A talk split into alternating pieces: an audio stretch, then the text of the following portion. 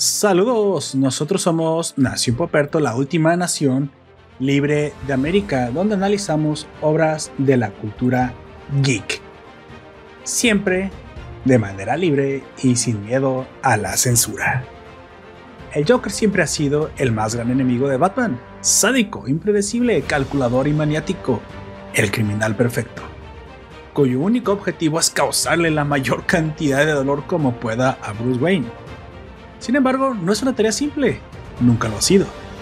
Por eso, nunca ha estado solo. Disfruta de nuestro análisis de la historia que nos revela la existencia de tres Jokers. Una amenaza triple que el murciélago sabe que en esta ocasión no podrá enfrentar solo. Ponte cómodo, invita a tus secuaces favoritos, porque comenzamos.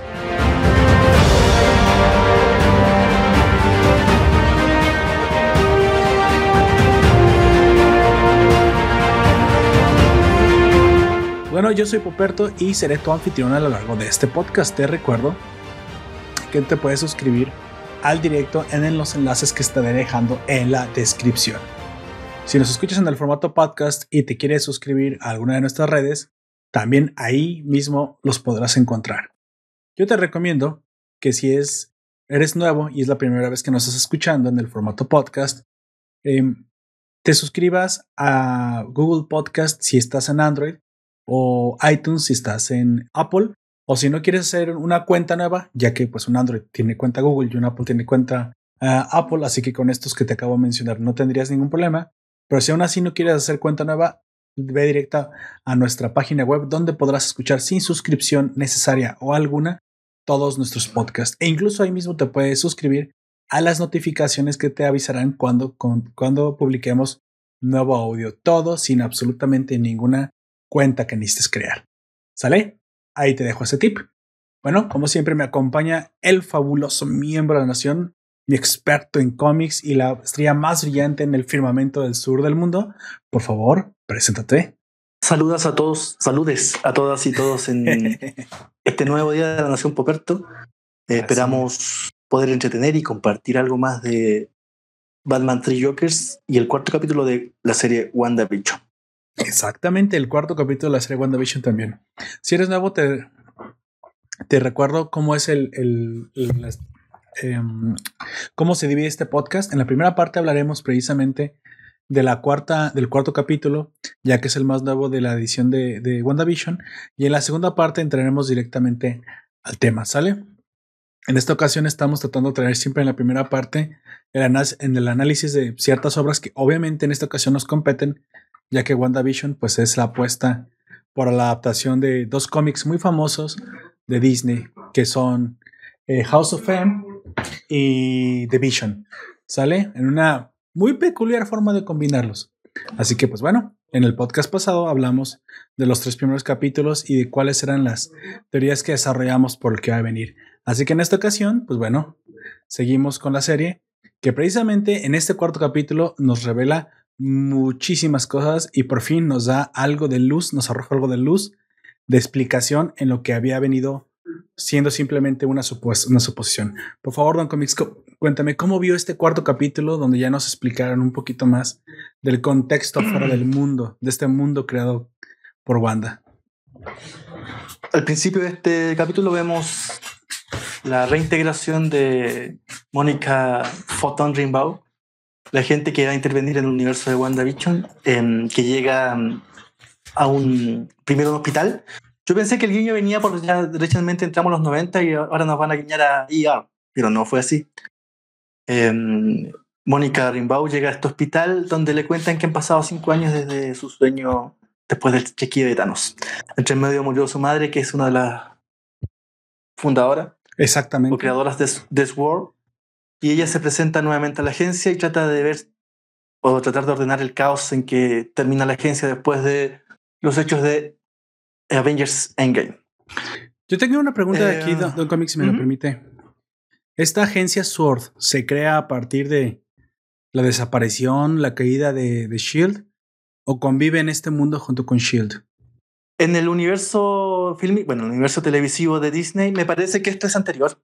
Esto tiene que ver con video con Shield. De hecho, le dice que la agencia la crea su madre hace varios años atrás y ella, eh, Mónica Rimbaud, tiene hartos, al parecer, hartos años de, de, ejercicio en la misma porque aparece su, su foto en una estafeta ahí como agente Photon. destacado. Sí, agente Photon, creo que sí, sí. Uh -huh. eh, Photon. Ese es su nombre de combate. Bueno, Work, como decíamos en el capítulo anterior, el anterior es la contraparte. En el cómic es más aeroespacial de Chill, las amenazas que van fuera de la Tierra, pero aquí derechamente, como se está metiendo mucho en los multiversos, tiene que ver con tanto lo que sucede, las amenazas fuera de la Tierra, como las amenazas eh, por universos paralelos o realidades alternativas. De hecho, tiene ese nombre porque Sword, la última palabra, la, la W y la O es eh, eh, armas sintientes. La agencia, controlada de, la agencia que controla y vigila las armas sintientes. Las armas sintientes son los seres que pueden crear realidades y universos paralelos. Derecho, o son villanos o superhéroes. Oh, eso, ok, eso es más, eh, más descriptivo precisamente de la pregunta que yo tenía, porque dije, si, si Sword está, bueno, está investigando lo de los Avengers, pues ¿cuál es, ¿cuál es la diferencia con Shield? Entonces es, sí cierto, tienen en el, en el título dice Scientist, Weapons, bla, bla, bla, and Response. Entonces supuestamente uh -huh. está como para estas um, cosas paranormales que pueden cambiar el, el, el, la realidad. Como al mundo más oculto, ¿será? Claro, todo lo que va más allá de la. Bueno, en teoría, Chile es una especie de CIA. Sí, exactamente. Y que opera sobre el. Sobre la superficie y Sword opera en todo lo que no se puede ver. En todo lo oculto, ah, ok. Perfecto. De hecho, tanto es así que, bueno, aquí en el. Siguiendo con este primer capítulo, el, reaparece también el detective Who, del FBI, sí. que es este detective medio chambón que cada vez que le hacen una pregunta abierta le empieza a responder cosas personales. eh, claro, y ahí aparece Ward haciendo una operación más o menos encubierta. En un pueblo que se llama Westside, pero que nadie sabía que existía salvo eh, Mónica, Rimbaud y Detective Who. Y los, los policías son de Eastside, del pueblo del lado. Exactamente. Un juego muy parecido al que hacen con Shelbyville y Springfield. Aquí vemos que tiene, hay una teoría de parte de la detective, de la, de la, es capitana. Era, era capitana, no me acuerdo su rango. Sí, creo que era capitana. Sí, me parece que sí. Ella dice que pare, parece que obviamente eh, hay gente secuestrada y aparte pues una barrera en el pueblo para no poder entrar. Pero ella se, no se explica cómo la ceguera selectiva de ciertas personas está, está actuando y prioriza, bueno, o teoriza que lo que haya sido que le haya cambiado las mentes a los agentes debió haber sido en un rango específico del, del poder. Entonces, porque ellos vienen de fuera, así ellos no tienen la mente afectada, solamente los, los el pueblo cercano. O eso podría ser una parte de la explicación, o también podría ser que, pues bueno, el, al elegir el pueblo, simplemente Wanda, pues hizo, hizo el barrido, ¿no? Ya sabía que había gente que le tenía que borrar la, la, mente. Pero curiosamente, no sé si, si esto lo hizo de forma consciente, no, no llega demasiado lejos, porque en algún momento debe haberse dado cuenta que solo un pueblo a distancia no era suficiente para ocultar toda una comunidad. Bueno, también habla de eso de que en el fondo hay ciertos hombres y mujeres que están elegidos que tienen, me imagino que también por ello el guiño, un factor de, distinto lo, al común de la gente. Exacto. Es un factor X latente, eso es lo que tienen los agentes. La de Mónica y, y, el detective Who. Y claro, eh, probablemente como también aclara en el, en el mismo episodio, Wanda eh, ve que se están desarrollando sus poderes cada vez que los va usando. Me Exacto. imagino que por ello también van a, van a aclarar la, la, aparición de los mutantes, de los X-Men en general en el, en el universo Disney. Oh, Porque sí, Photon, sí, sí, claro. en teoría, también es un X-Men. Mm, ok, muy interesante. Yo eso, eso, no, obviamente no me acordaba de eso. Entonces, sí, es posible que estemos viendo los primeros guiños a, al involucramiento y a la inclusión de, nuevos de nuevos mutantes que ahora sí a lo mejor ya se atreven a empezar a decir que hay una clase de factor X o alguna clase de gen. O, sea, es posible que esta vez eh, expliquen su inclusión en el, en el universo cinematográfico y que ahora se ha extendido a la pantalla chica. Con que, a ver, primero pensamos que había gente con poderes y les llamamos pues metahumanos. Pero ahora sabemos que comparten algo en común. Eso, o sea, puede venir después el gen X antes del mutante para poder explicar el por qué antes no le llamaban mutantes. Esto puede ser incluso que, que después tenemos que Stroker realmente no creó a, Wanda ni a, ni a su hermano, sino que él identificó unas personas con habilidades y pues los secuestró y los llevó a, a desarrollo. Eso nos pueden revelar después. Y ahora es posible que la más nueva, digamos, noticia científica dentro del universo es que nos demos cuenta que hay gente que comparte un gen. Y así es como le damos nombre a los mutantes que antes no podían nombrar por, los derechos. ¿Cree, Don Comics que esta fue la, esta sea la forma en la que Marvel pues ahora se, se saque de la manga el que sí existen mutantes porque antes no les llamaban así? Sí, yo creo que sí que va a tener que venir por ahí mm, la creación de, los nuevos personajes y la expansión del universo. Empezar a crear, eh, bueno, a reconocer que existen mutantes y establecerlos de distintas maneras en su, en sus series actuales o sus películas actuales. Eh, como, como tú dices, em, Wanda no es creada, sino que es sometida a un, no sé, un tratamiento de estrés que no es el mismo, pero suele ser parecido. El de Wanda es psicológico, el de Wanda y Quicksilver es psicológico, que es parecido a lo, que le pasó a lo que hacen eh, Arma X con, perdón, el proyecto Weapon con Deadpool y Wolverine. Sí, exactamente. Exactamente. Creo que por ahí vendrá la, inclusión para, para, para que justifiquen la existencia ahora de mutantes. Bueno, y hablando precisamente de la, de la justificación de los mutantes, sabemos que el poder de Wanda se está pareciendo cada vez más a su poder en los, en, los cómics. Los cómics. Estamos viendo la capacidad de modificar la realidad, cosa que ya está, ya habíamos supuesto, obviamente en un principio.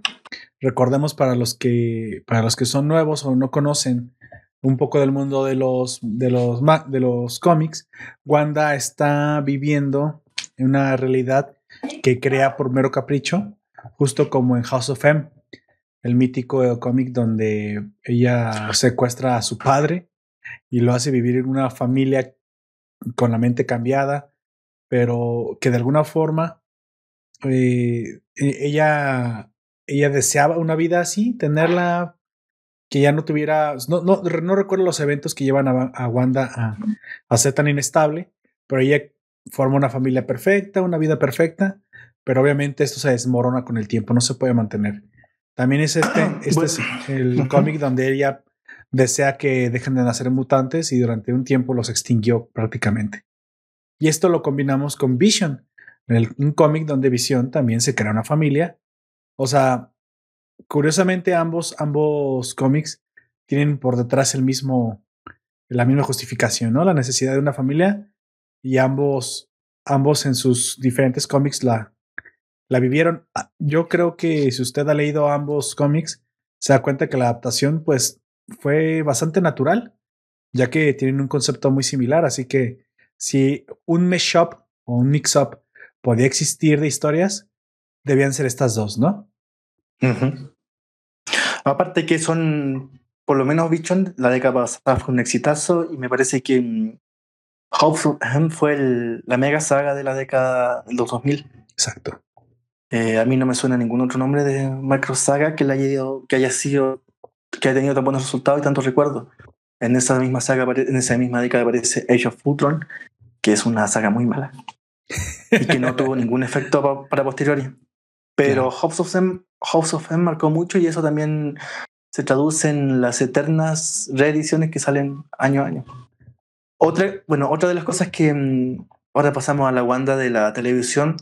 Em, Wanda tiene este, esta forma de, mm, de percibir la realidad y de crearla a su alrededor, que sigue esta continuidad histórica de, de televisión, de, de, sitcom de los 50, 60, 70, porque mm, hay, que, hay que recordar que em, la bruja escarlata o Wanda eh, es un, en, el, en el Marvel Cinematographic Universe es, un, es una huérfana a los 10 años y quedó solamente al lado de su hermano Quicksilver. En esa, en esa, en el universo Marvel, protagonizado por Aaron, Taylor Johnson, y en los X-Men por Ivan Peters, que es muy un personaje muy recordado, muy recordado y muy tiene mucho carisma. Ivan Peters de los X-Men haciendo Quicksilver, quizá el único de los Quicksilver que de los que uno tiene más memoria. Bueno, Wanda, eh, Wanda es una um, socoviana y quedó huérfana. Sokovia es una especie de estado, de país de Europa del sureste, algo así, podría ser como Bosnia, muy azotado por la, por la guerra, bueno, en, el Marvel Cinematic Universe, por esta guerra, esta lucha de Iron Man con los villanos, después los, los Avengers. Y mm, el único recuerdo que ella tiene de una familia feliz son las series de televisión que vio durante las series de televisión gringas, que vio eternas repeticiones, como le sucede, le sucedió mucho a nosotros, a, a los latinoamericanos, series sesentera, cincuentera, ochentera. Ese es el único recuerdo que ella tiene una familia feliz. Y ese recuerdo lo trata de llevar a la vida real. Porque no tiene otra referencia en ninguna familia feliz. Porque ella derechamente no tuvo familia. Oh, Eso por una parte. Esa es la origen de su trauma de por qué desean tener una familia, básicamente. Claro, claro.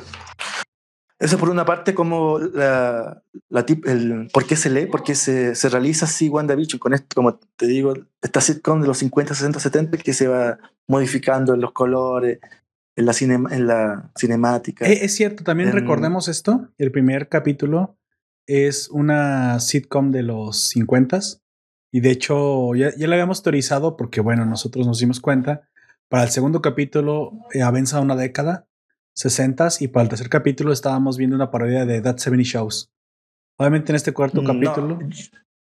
Yo diría que el, tercero es de, bueno, también That 70 Shows que sigue una parodia de los 70, pero la tercera tiene que ver con los, los Brady, la tribu Brady. Oh, sí. Hace guiño mucho esa serie. exactamente. Sí, sí, también. Tiene, Realmente está basada en esa, aunque tiene digo, algunos elementos que vi de That 70 Shows, pero la verdad es que ya se avanzó hasta los 70. O sea, básicamente está resumiendo una serie de las 70. No sabemos por qué ella revive una serie en su cabeza. Pensábamos que nosotros estábamos viendo una, una clase de interpretación histriónica de, Marvel para nosotros, pero la verdad es que no. Eh, ella incluso está emitiendo ondas, ondas de televisión. Un programa de televisión lo está creando con su cabeza y lo está broadcasteando. Si eso de alguna forma lo podemos decir con este anglicismo horrible. ¿Con qué objetivo? O si se da cuenta que está viviendo dentro de un, programa feliz, esto podrá hacer que se remonte a algún trauma que tiene Wanda y simplemente está exponiendo alguna algo que en su infancia vivió. O sea, es posible que ella haya sido fanática de estas familias felices de los programas y, sea a tal grado que ella lo, lo, esté emitiendo porque obviamente en el mundo real que ella crea, digamos, mundo real entre comillas, ¿verdad? El mundo que ella crea eh, visión y nadie se dan cuenta de que hay risas grabadas. Esto me llama mucho, mucho la atención, pero para aquellos que logren sintonizar su programa por fuera, hay postproducción grabada. Situación que ella también debe estar creando de forma consciente. ¿Se dio cuenta de esto, Don Comics? Sí, y de hecho corta los conflictos. sí. bueno, en el cuarto capítulo se ve que hay alguien que está viendo esto más allá de lo. o sea, ella es consciente que está produciendo un programa de televisión y que lo está emitiendo. O sea, e-, ella, debe ser consciente de esto, porque le digo, las risas grabadas no se escuchan dentro del mundo. Es algo muy interesante, algo que me pareció muy, muy extraño. de hecho, la Wanda de Ultron es bastante, está, se ve bastante inestable, bastante azotada, em, llena de. El primer enemigo es Tony Stark. Acuérdate que le. bueno, el, el creador, ¿cómo se llama? Drake, el creador de, de los máximos les muestra que el misil que destruyó su edificio es el mismo misil, una de las últimas creaciones de los, de los Stark. Stroker, ¿no? Stroker es el, que supuestamente los crea. Sí, exactamente. Eso se de, ajá. de hecho, hay una reflexión eh, más adelante en el mismo Age of Ultron, donde Capitán América dice qué monstruo tiene que haber sido para que deje que un científico experimentara con él en su en su juventud. Y es lo mismo que le pasó al Capitán América. Y básicamente lo que hace Stoker es em, activar el estado latente de estos X-Men, este Quicksilver y esta, esta WandaVision. Y claro, se va, porque de ella se habla bastante poco en, hasta Endgame, hasta Exacto. la Guerra del Infinito se habla bastante poco y empieza a adelantarse, el personaje empieza a madurar bastante rápido, no se ve ese cambio de, de este adolescente mutante ninja a la Wanda más madura, más centrada. De hecho, de hecho eh, aquí vemos ya precisamente una madurez consumada, pues ya busca tener una familia, incluso o sea, está embarazada durante la, durante la serie. Cosa que, como se dice, avanza muy rápido el personaje de Wanda. No, no sabemos si es precisamente porque Disney le quiere dar ahora más protagonismo a un personaje que no sabía si hacerlo. Yo pienso que, obviamente, ya que los derechos de autor no eran mucho más interesantes que solamente incluirla porque no sabía si iba a recuperar eh, a los mutantes. Vemos que al final compra Fox y muy probablemente la decisión de crear una WandaVision o una serie de WandaVision que diera un poquito más de apertura a este, a este personaje muy subexplotado es porque ahora sí, pues tiene los, los, los, este, sus derechos, ya puede darse el lujo de decir que es un mutante. Yo creo que si no hubiera comprado Fox, no estaríamos viendo WandaVision, ¿eh? Esa es mi, ¿eh? mi, teoría.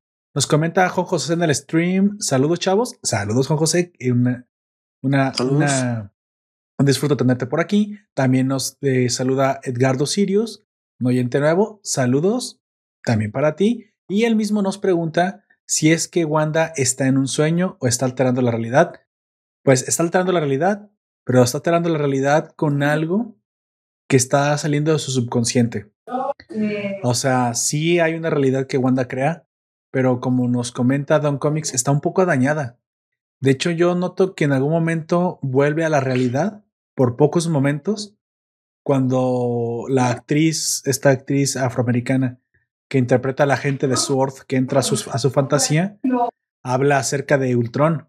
Y es cuando la... Geraldine. Ajá, Geraldine la saca por un momento de, del programa que está creando. O sea, la está sacando de este trance, pero inmediatamente después vuelve al trance, sobre todo cuando ve la realidad de, Visión Muerto. Y eso es lo que yo, ¿se recuerda que le pregunté, el, el, podcast pasado le pregunté esto? En directo pasado le dije que, dado lo que había visto en, en House of M, Wanda no crea personas nuevas, modifica los recuerdos y ya vimos en este capítulo que se nos se nos em, revela que en verdad secuestró personas y las está modificando para actuar como sus actores dentro de la serie, de la serie que está creando en su mente. Sin embargo, dije, ¿de dónde sacó a Visión? Porque Visión tiene que tener un cuerpo físico. Y hasta este momento no se nos había revelado si había secuestrado un visión de otra realidad, que era la teoría, bueno, al menos para mí la teoría más, más lógica, había secuestrado a una persona X, una persona y le había dado la forma de visión, o estaba manipulando con necromancia el, cadáver de visión. Y pues bueno, creo que queda bastante claro. ¿Es esto un precedente de un cómic? Recuerda, recuérdame o, o, digan, o infórmame si alguna vez lo ha visto en algún momento en algún cómic. Wanda entonces está haciendo alguna clase de manipulación de, necromancia manipulando al cadáver de visión, dándole animación por sus poderes, porque lo ve muerto. Es que como... Sí, sí, sí, lo ve muerto. Em, bueno, claro, como tú dices la semana pasada, eh, secuestra gente y la, trata como títere. Pero yo sigo creyendo que esto es un... Esto está pasando todo en la cabeza de Wanda. Y usa un recuerdo. No creo que sea... No creo que haya mm, creado una fiesta de disfraces grande. Pero como te digo, porque por algo aparece Geraldine.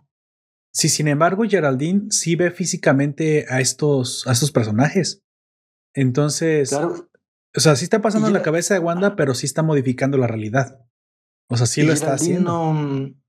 bueno, también aclara este, como tú decías, aclara este episodio que cada uno de los personajes es un habitante del pueblo, salvo la, la rubia, que no aclara quién es. ¿Te acuerdas de esta rubia que aparece en el primer capítulo? Que me parece que va a tener mucho protagonismo capítulos más adelante. Que se corta la mano y es la primera vez que se ve color, bueno, después del helicóptero. Pero como te digo, yo creo que se está pasando en la cabeza de Wanda. Está, está robando conciencia. Ahora, está todavía la otra teoría esa de que, como tú dices, está usando un gran em, circo de títere, moviendo todo a su. moviendo todos los personajes según su voluntad, pero no lo sé. Porque incluso yo, yo supongo, bueno, yo aquí me voy a quedar con esta hipótesis hasta que obviamente la serie nos revele más información. Me voy a quedar con la hipótesis porque esto aparte tiene es un sentimiento oscuro. Sí tiene esta, híjole, sabor a, órale Disney, ahora te aventaste algo macabro. El hecho de que ella haya robado el cuerpo de visión y pues básicamente con sus poderes le dé animación a un, a un cadáver. Claro, por, porque sabemos que es un cintusoide, no sabemos si puede descomponerse o no, vamos a asumir que no. vamos también a asumir que no, no realmente no le daría rigor, rigor mortis eh, a, una algo que no es una persona. Entonces, ¿qué tanto podemos saber si la mente de visión aún está ahí? Solo no tiene eh, su, su, su gema para darle una clase de alma o energía motriz. Sin embargo, y si la gema del alma solamente hubiera sido alguna clase de, reactor de combustible para poderle darle movimiento a visión, eso quiere decir que entonces tú podrías revivir a, visión proveyendo una nueva fuente de información. Claro, se nos maneja en la película que es posible que la gema del alma sea parte fundamental de la personalidad de visión, así que al no poseerla, en teoría está muerto y aparte destruida su personalidad. Pero y si no fuera así, si su disco duro estuviera intacto, entonces estamos simplemente hablando de un robot que requiere reparación. Obviamente más allá que eso, porque no sabemos que no es un robot. Es que si, si Wanda hiciera eso, no se, no se justificaría porque en los capítulos anteriores Visión empieza a interrogarla. Es que es visión real. Digamos, e, es que visión es una mezcla ahí medio cyborg. Entonces, aunque tenga sus datos intactos, eh, se parece su cerebro a, de un ser, a un ser humano. Entonces, si se parece a un ser humano, Wanda puede manipular también sus recuerdos.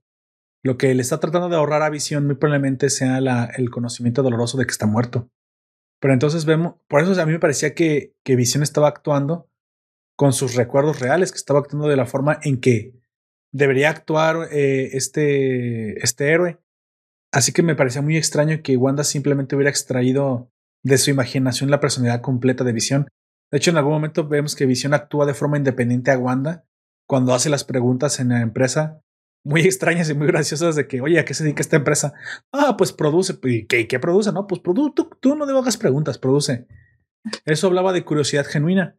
Y si hablaba de curiosidad genuina, o, o, visión, era una persona o, o, era de alguna forma el real. Entonces, esto yo supongo, y esta es, digo, esa es mi, mi hipótesis, obviamente me estoy tratando de ir al, al extremo, tratando de, de hacer volar la, la, imaginación, porque eso es lo que hacemos aquí en Nación Poperto. Yo voy a teorizar que este visión es el real y que obviamente mover un cintusoide de su nivel requiere una energía muy similar a la, gema del alma. Si, si no existe, no es como simplemente ponerle baterías AA y ya lo revivimos, ¿no? Obviamente eso no, no lo creo que suceda. Sin embargo, estamos viendo que el poder de Wanda ha crecido al nivel en que ella, por esta, verba, esta breve burbuja de realidad, sí puede sustituir la energía que le da fuerza motriz a Visión. Y entonces, dicho eso, yo teorizo que es posible que Visión se dé cuenta al final de la serie que sí está vivo, pero siempre y cuando Wanda esté proveyendo una, una, un cauce constante de energía hacia él. Algo que Wanda lo recuerde.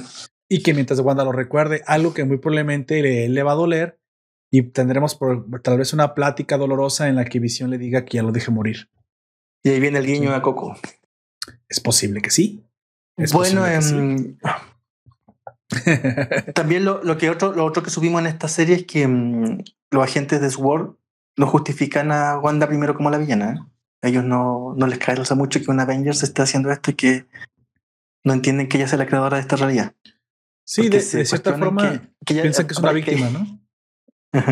Y ahí, como te digo, también ahora voy con mi teoría. Eh, esto está pasando todo en la cabeza de Wanda. Y el problema está que en la medida en que Wanda crea un universo y ese universo empieza a materializarse, destruye el universo que está fuera de su cabeza. Hay un cuento de, de Jorge Luis Borges que se llama Clon Ugbart Orbis Tertius, que es un. Alguien encuentra en algún lugar perdido de, de Buenos Aires un, una enciclopedia, un número perdido, una enciclopedia, que describe a Tlon. y este universo real que no existe. El problema está que a medida que avanza el cuento, van apareciendo los elementos de ese universo clon y desapareciendo los, los elementos de este universo. Oh, ¿Usted dice entonces que esta burbuja de realidad puede tragarse el mundo? Ese es el miedo, me parece, eso es lo que, con lo que oh, todavía no lo entienden mucho los, los, agentes de jugar, pero con eso van a tratar de lidiar. Wanda es, es lo que le dice este capítulo, eh, no, puede salir, no, puede salir de aquí, porque Viso le dice, podemos ir a cualquier lugar, pero Wanda dice, no puede salir de aquí porque mm, no vamos a, no vamos a ser felices. Y sus proyectos Dígame. Solo, solo es factible a la medida que su universo se vaya expandiendo. Ok, exactamente. Esa sería una opción. ¿Qué? O la otra es que esto se le, se le caiga a Wanda. O sea, sí es posible, exactamente, eso es lo que le voy a decir. Creo que es por donde House of M iría. Sin embargo, también digamos que Disney tal vez nos da la sorpresa y lo que pasa es que vemos que realmente a Wanda se le comienza a caer el teatro, se le comienza a caer el poder. No, no por falta de poder, sino por inestabilidad mental y que realmente lo que pasa es que se vuelve peligroso e inestable esta realidad. No sé, capaz de causar una, una explosión, pero creo que no va por ahí. Sí, realmente no creo que vaya por deteriorarse y causar una explosión de magnitudes gigantescas. Creo que va más por lo que usted dijo, Don Comics. ¿Sabe por qué? Porque en este cuarto capítulo vemos que hay una investigadora principal que nos, que nos incluye nueva. Esta actriz que si alguna vez vieron de... ¿Cómo, cómo se llamaba esta? De, de Girl, de Neighborhood Girl, That Girl, ah, no me acuerdo. Compartía, compartía créditos en una serie de chicas con Soji de Channel. Esta, esta actriz preciosa, de ojos preciosos azules.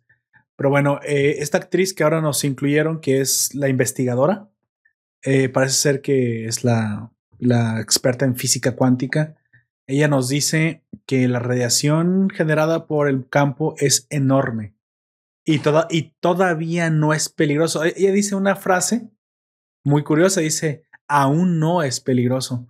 Así que sí es posible que nos estén dando un guiño a que sucedan los eventos de House of M. Yo sé que es un poco aburrido saber el futuro, pero es posible que esto sea porque está basado en el cómic. La doctora Rose Lewis. Y bueno, como tú dices también, pues este, ella descubre que se están emitiendo eh, radiación de microondas, que es el único rastro que se tiene del Big Bang. Exactamente. Pero ahora lo, está emitiendo este nuevo universo. O a lo mejor vemos ambas eh, cosas combinadas, ¿no? Una expansión descontrolada mientras aparte se degrada, que sería lo más peligroso. Se expande y se vuelve inestable, lo cual normalmente es lo que sucede con, cuando un campo es demasiado grande y poderoso para, para Wanda. Y esto aunado a muy probablemente a problemas internos que tendrá cuando Visión comienza a darse cuenta que no está vivo, cuando el cadáver eh, huela podrido. Exactamente. Entonces, muy probablemente veremos el desenlace dramático de esta serie. Así que, pues bueno, eh, este cuarto capítulo nos deja con más respuestas. Eh, algo que se agradece, que no, que no esperaba que hubiera, que nos contaran que esta Geraldine era una víctima, digamos, de, del borrado de Thanos y que, bueno, qué es lo que pasa tres años después, ¿no? se, se agradece que, pues den la visión a que hubo un mundo y me parece interesante que veamos las consecuencias reales que tuvo en el mundo, ¿no? Si bien no aportó nada a la trama diferente que podríamos decir, bueno, contaba para mucho, fue interesante que, que se autoguiñe, ¿no? Este mismo universo que, mira, pues es que esto pasó, esto en realidad sucede.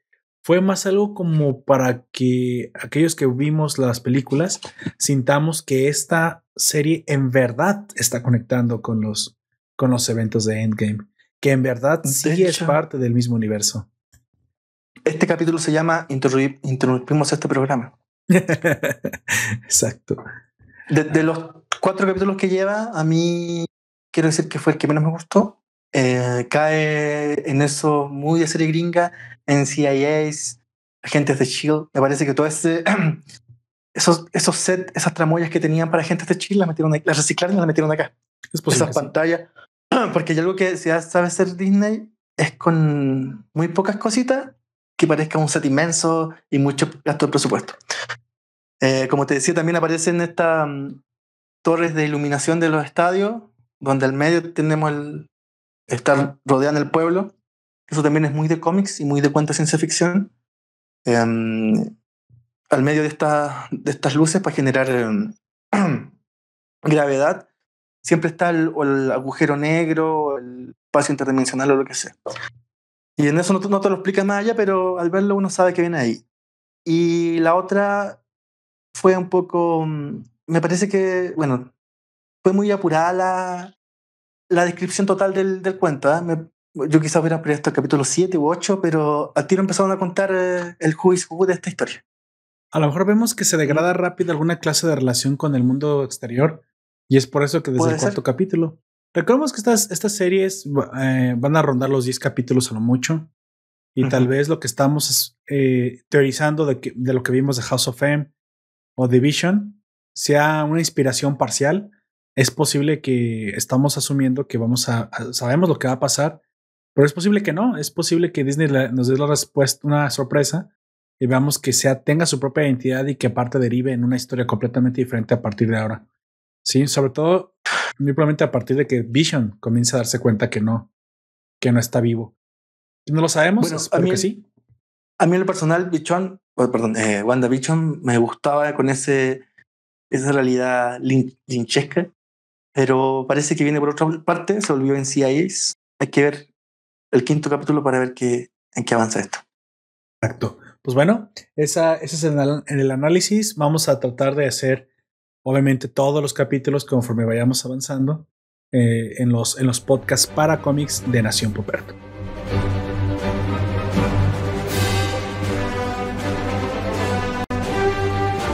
Pues bueno, de cómics, avancemos a lo que sigue, que es precisamente el análisis de la, obra principal. Eh, en un principio no hablaremos con spoilers, pero te avisaremos cuando lleguemos a, a, spoiler la, historia. Trataremos de, de andar en, en, el análisis de los eventos principales de este cómic tan icónico que acaba de salir. Bueno, mejor dicho, tan polémico y tan famoso, que se hizo famoso obviamente de forma instantánea porque Batman pues siempre es. Es interesante, Batman es la eterna ganza de los huevos de oro. Y pues bueno, tres Jokers suena por demás para los que no estamos tan o no, no éramos tan conocedores de las historias de Batman, nos suena como algo pues fabuloso, algo extraño, algo lógico, algo nuevo, pero que al mismo tiempo pues da cerrada o da cabida a muchas explicaciones que podríamos.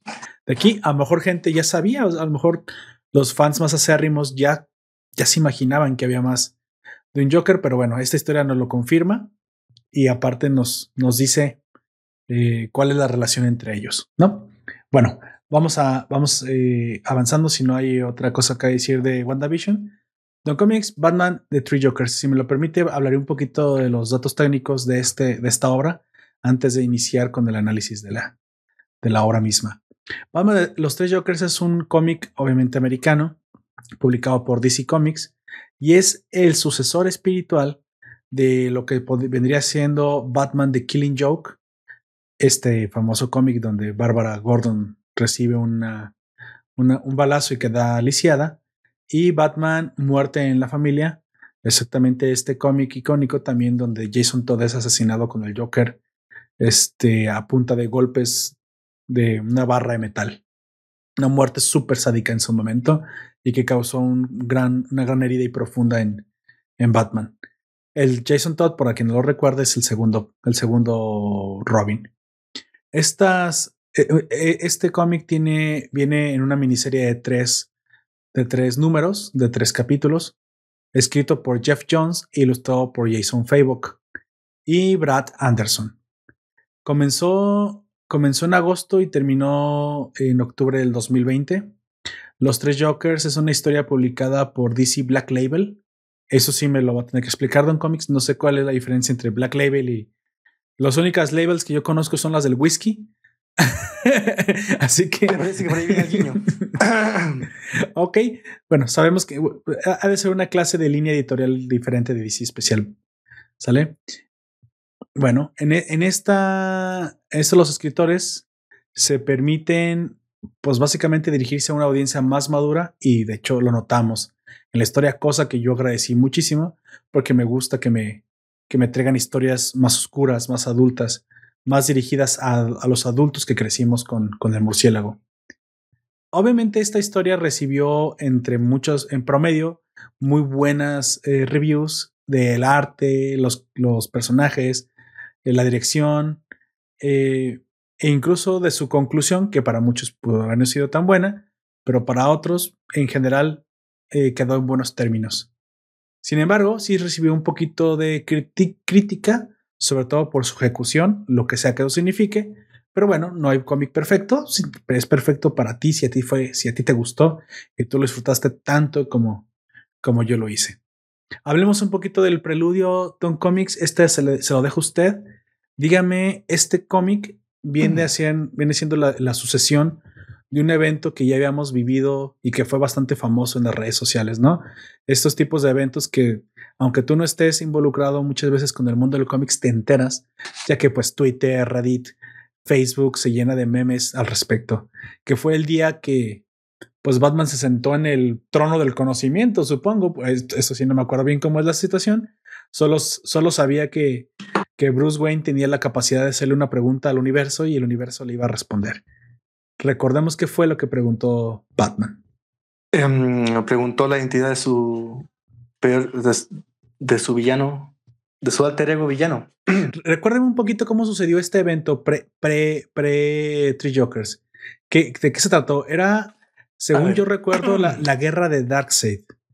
¿no? Para terminar em, los hechos de, eh, de New 52, siempre se hacen sagas o microsagas de cierre y mm, lo que le correspondió a The New 52 respecto de la Liga de la Justicia se llamaba Dark, eh, Darkseid War, que era una especie de alteración en el espacio-tiempo en que mm, algo tiene también de la película, algo se cita de la película en Justice League Apocalypse War, en que el trono de Metron se empieza. Metron es uno de los, de los nuevos dioses, uno de los habitantes de New, Genesis. En teoría, eh, Darkseid tiene una victoria temprana, lo que hace que se reorganizan los héroes y empiezan a cambiar los roles de los mismos. Ahí tenemos terminando viendo a Batman en el famoso Silla de Ultron. Es difícil, bueno, también hay que citar continuidades antiguas que ya ni existen. Eh, una de las diferencias que, que tienen los, los superhéroes de la Tierra con los nuevos dioses que no pueden asumir sus roles. No podrían asumirlas nunca porque esos son semidioses. Y ninguno, no, pasa lo mismo con Thor y el famoso martillo. Y ninguno de los superhéroes de la Tierra podría ser un semidios nunca. Ah, Pero como eso ya poco importa, en esta saga, Metron toma, mm, perdón, Batman toma el sello Metrón, hace estas preguntas, uno de los tabús más grandes de los cómics de Batman y que me parece que ha, funcionado muy bien hasta que se rompió, era que ni Batman sabía la identidad de Joker porque nadie la sabía. Siempre se, había una historia en que se especulaba quién era, tenía nuevos orígenes. Lo hizo en su momento Alan Moore con The Killing Joke, lo hace en el cine Jack Nicholson. Em, se va a hacer en los 90, se va a hacer en los 2000, hasta que me parece que uno, una, una saga no muy acertada. En la medida que uno borre tabús de ficción, la ficción cada vez se vuelve de menos espesor y menos calidad, que fue lo que hizo Warside, perdón, eh, Darkseid War. Y aquí mm, tenemos a Batman interrogando hasta a la silla o, al universo completo por la cuál fue el origen de, mm, de, de Joker. En esta realidad Joker es una especie de, mm, algo así decirlo, maleante que maltrata a su familia eh, y queda con esa con ese conocimiento, porque después de los hechos también aquí se, se borra memoria y sucesos que se, se recogen como... Como sí, claro. Eh, claro. Eh, de hecho, la, la, silla de Metro, tratando de empatar un poquito, supongo que la silla, bueno, la silla se llama la, la silla Mobius, eh, de que es la silla del nuevo dios Metrón. Sin embargo, a mí me parece que lo que realmente tal vez confundía a Batman era el hecho de que él creía saber quién era Batman. Es algo que el, el cómic, a ver, todavía estamos en la parte sin spoilers. Como voy a, bueno, esto no es spoiler. Batman te da a entender que él siempre fue un buen detective y más o menos tiene la idea de quién era el, el, Joker pero obviamente algo, algo lo confundió a lo largo de tanto tiempo porque veía que tenía cambios de personalidad. Y bueno, este, este, el nombre de este cómic no lo, no lo confirma. Había tres. Entonces, el hecho de que te sientes en, el, en la silla y puedas preguntar cualquier cosa es porque, aunque tengas una idea, no estás 100% seguro. Y no, está pues, y no estaba 100% seguro Bruce Wayne por una muy buena razón. Es que, pues bueno, tratemos de ponernos sus zapatos, vemos la personalidad errática de tres Jokers diferentes y no sabes que son tres Jokers diferentes, pues es obvio que te parece que tu mejor ah, opción, pues a lo mejor no es tu suposición, a lo mejor no es este Joker que maltrata a su familia, a lo mejor es un lobo solitario, a lo mejor es un loco, a lo mejor es alguien que conoce. No puedes saberlo, pero después todo le cuadra, o sea, todo, todo cae en cuenta porque, bueno, es, es algo que a lo mejor le trae también una paz interna, ya que pues él se, él se digna de ser el mejor em, detective del mundo y cómo es que no puede, no puede ponerse de acuerdo en sus pensamientos de, de, de cómo adivinar cuál es su, enemigo, su peor enemigo. Digo, pues no es, no es como que sea imposible conocer, es, una, es un ser vivo, tiene que haber existido, tiene que tener alguna clase de, de antecedente en algún lugar, no puede ser un fantasma. Pues bueno, cuando le supongo que le pregunta a la silla es cuando se da cuenta que, pues bueno, esa es la razón por la cual nunca pudo ubicar un Joker específicamente, pues porque era imposible literalmente ubicar un Joker, ¿no? Más aquellos que ya han creado, porque sabemos que crearon más Jokers también. Y lo que también te guiña esta película es que en el fondo si mm, Batman logra detener al Joker definitivamente, eh, no es necesario Batman. Ah, ok. Y como te digo, esta saga Darkseid War intenta eso, intenta resolver, intenta resolver completo el New 52. Y claro, tranza con eso y llega esta Three Jokers que ocurre en, ese, en esa especie de bolsillo que hay entre The New 52 y Revit. Que no, bueno, ya poco importa, poco, importa las continuidades porque en teoría todos los hechos están sucediendo en un multiverso. Em, pero se mete ahí y quizás por ahí venga una de las críticas, eh, el argumento se empieza a diluir desde ese momento. Y que ya una serie de tabús que son históricos, llevan 80, 80 años de, con el personaje, al deconstruirlo se cae gran parte del, del argumento no consciente del mismo, de lo que es Batman o de lo que espera uno en una saga de Batman. Claro. Claro. ¿Cree usted entonces que esto fue más daño para, para el tabú del Joker que una clase de aclaración para los fans?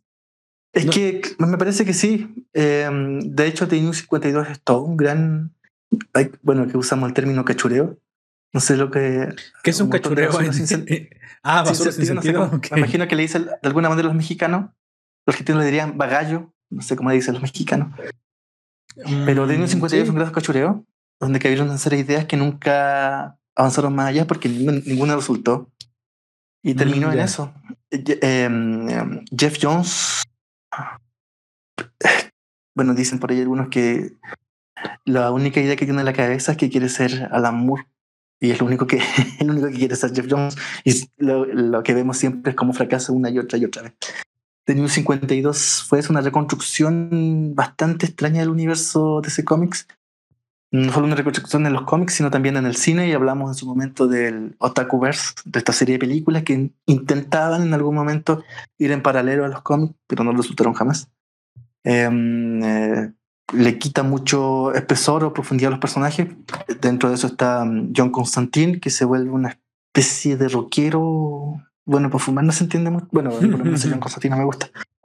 Este Batman con una.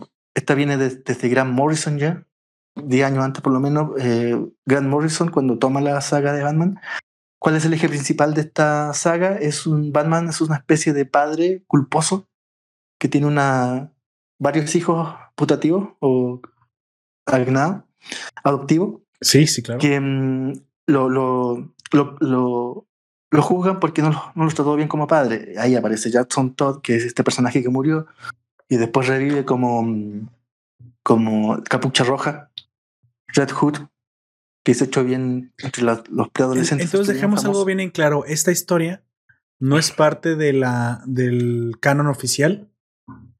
Entonces. Es que en teoría ya no existe canon oficial. Todos los hechos ocurrieron sí o sí. Ah, ok, en, diferentes multiversos. En diferentes multiversos. Lo que sí podríamos decir es que esto tiene más relación con The New 52 que con Rebirth. Que con Rebirth, ah, ok. Sí. En algún momento tendremos que hablar de las diferencias de eso. Eh, aunque sí, hay que reconocer que esta historia nace eh, publicitariamente en las páginas de Revit, en esta primera página del Revit especial del 25 de mayo del 2016, donde se ve a Batman en la Baticueva y en una pantalla frontal tres Jokers, que no, no tienen relación con los que aparecen acá, sino que tienen que ver con distintas épocas. Me parece que tenía más, más que ver con un homenaje a los distintos autores aunque tampoco ninguno de esos, Jokers era de, los Jokers históricos, era, me parece que parecía un Jokers que fue el que tomó Brian Azarello en su época, todos los Jokers de, que fue el Batman de New 52, otro de la, de la época posterior de Snyder.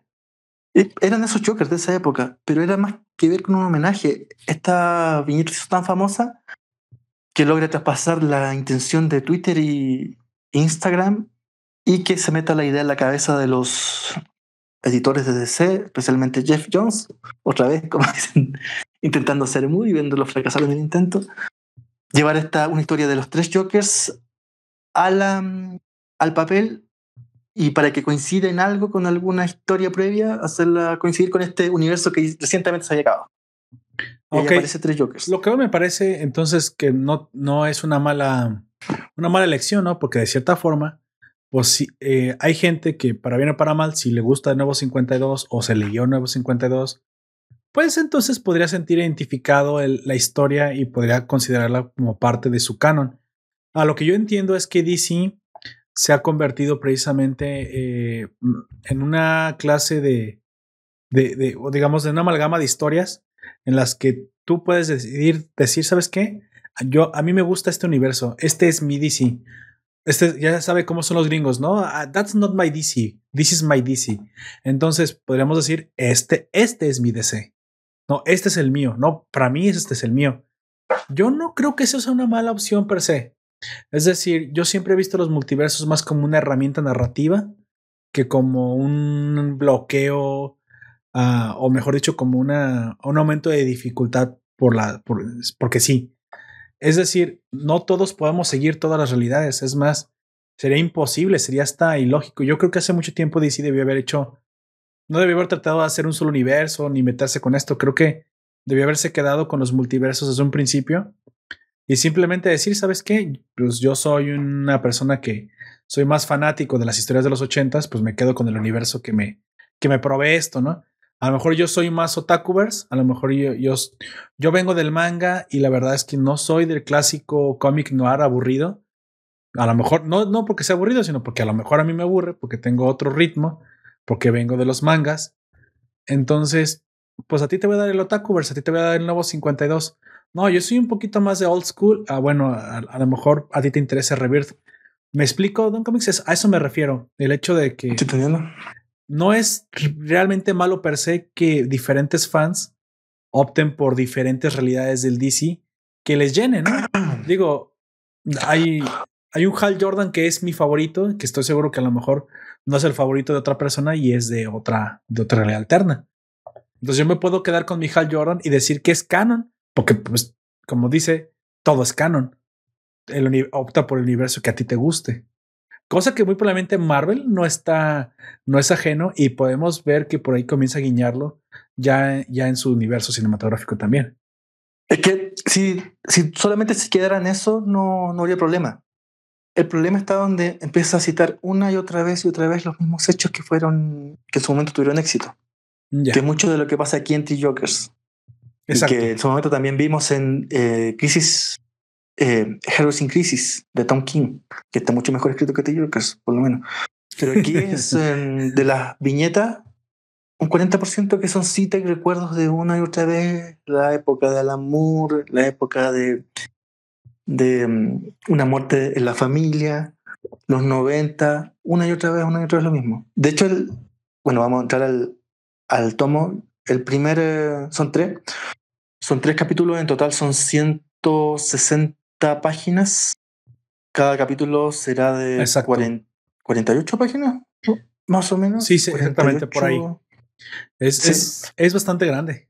Es bastante largo. 48 páginas. El primer tomo no es más que un eterno recuerdo de cosas que sucedieron. Se vuelve a citar el, la famosa escena del, del callejón a la vuelta, a la salida de la marca del Sol.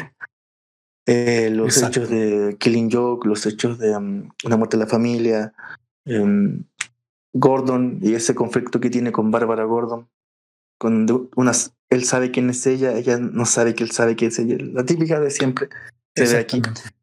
Y ese quizás es el problema en que, em, como te digo, cada vez, esto lo habíamos tratado antes, cada vez que algún género, algún, alguna creación literaria, que me parece que es el cómic, empieza a citar una y otra vez hechos que sus, años de gloria es que derechamente están en decadencia. Y me parece que el género de superhéroes está en, franca decadencia.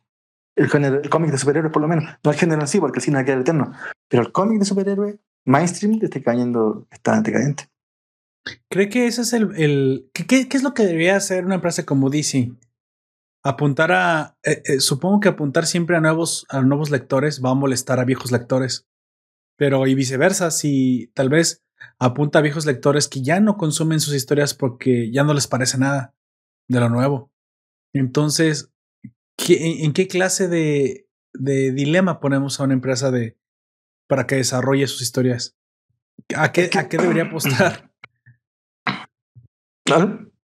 O sea, pregunto como retórica y tal vez tenga una idea, ¿a qué debería apostar entonces una empresa? ¿A a renovarse completamente, a traer un poquito del pasado y mezclarlo con cosas nuevas, a apuntar a nuevos, completamente nuevos, nuevos lectores, a no nuevos lectores, a sus lectores de siempre. Pero bueno, tenemos que los lectores de siempre, eso pasa en todas las industrias, normalmente no son tantos.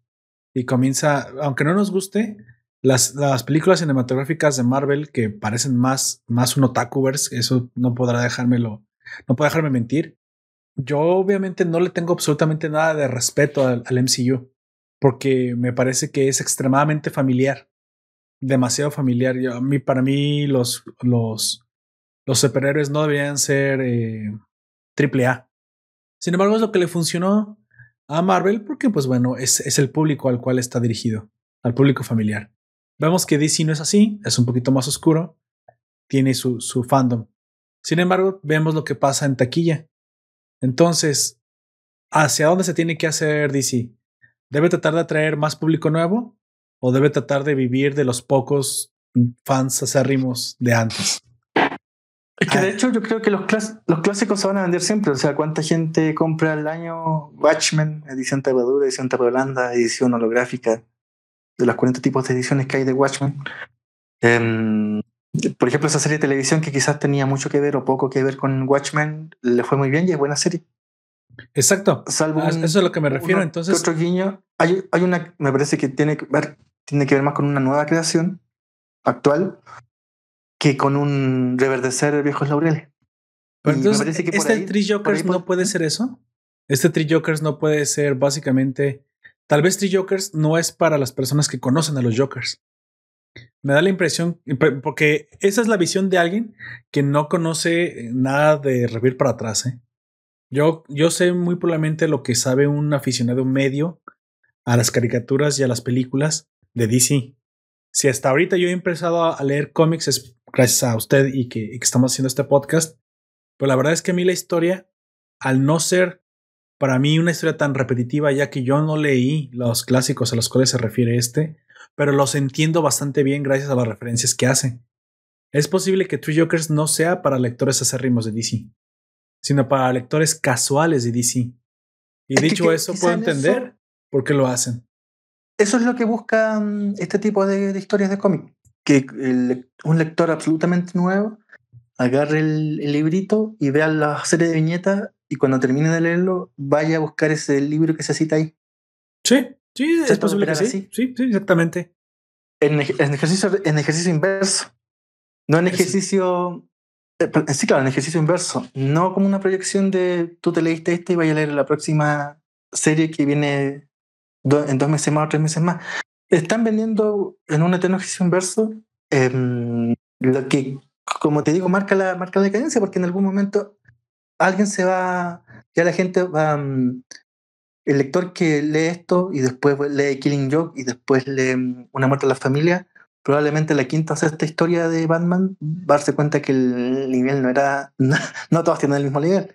Sí, claro, claro, eh, entiendo. Es como que tratara de, alguien tratará de que le guste, bueno, alguien que viene de otro planeta tratará de que le guste el cine viendo, no sé, eh, tres o cuatro películas del Ciudadano Kane, las películas estelares, y después le dirá cuarta o quinta película fuera el cine Nickelodeon de todos los días con efectos especiales y ese tipo de cosas que probablemente no, no le vaya a gustar. Y eso es el problema que yo creo que está cayendo hacia, como te digo, está el ejercicio, tratando de hacer siempre el ejercicio inverso, de que la gente vaya para atrás, para atrás, que el nuevo lector vaya para atrás, en vez de buscar un nuevo lector hacia adelante. Ok. Y ahí se queda un poco. Ok, está bien. Eh, me quedo con eso. Entonces, bueno, ustedes elijan el, obviamente el universo que más les guste, elijan las historias que digan, como dijo Don Comics, todo pasó. Así que siéntanse a gusto de que cualquier historia que lean, pues les canon. Y, solamente hay que saber de qué universo.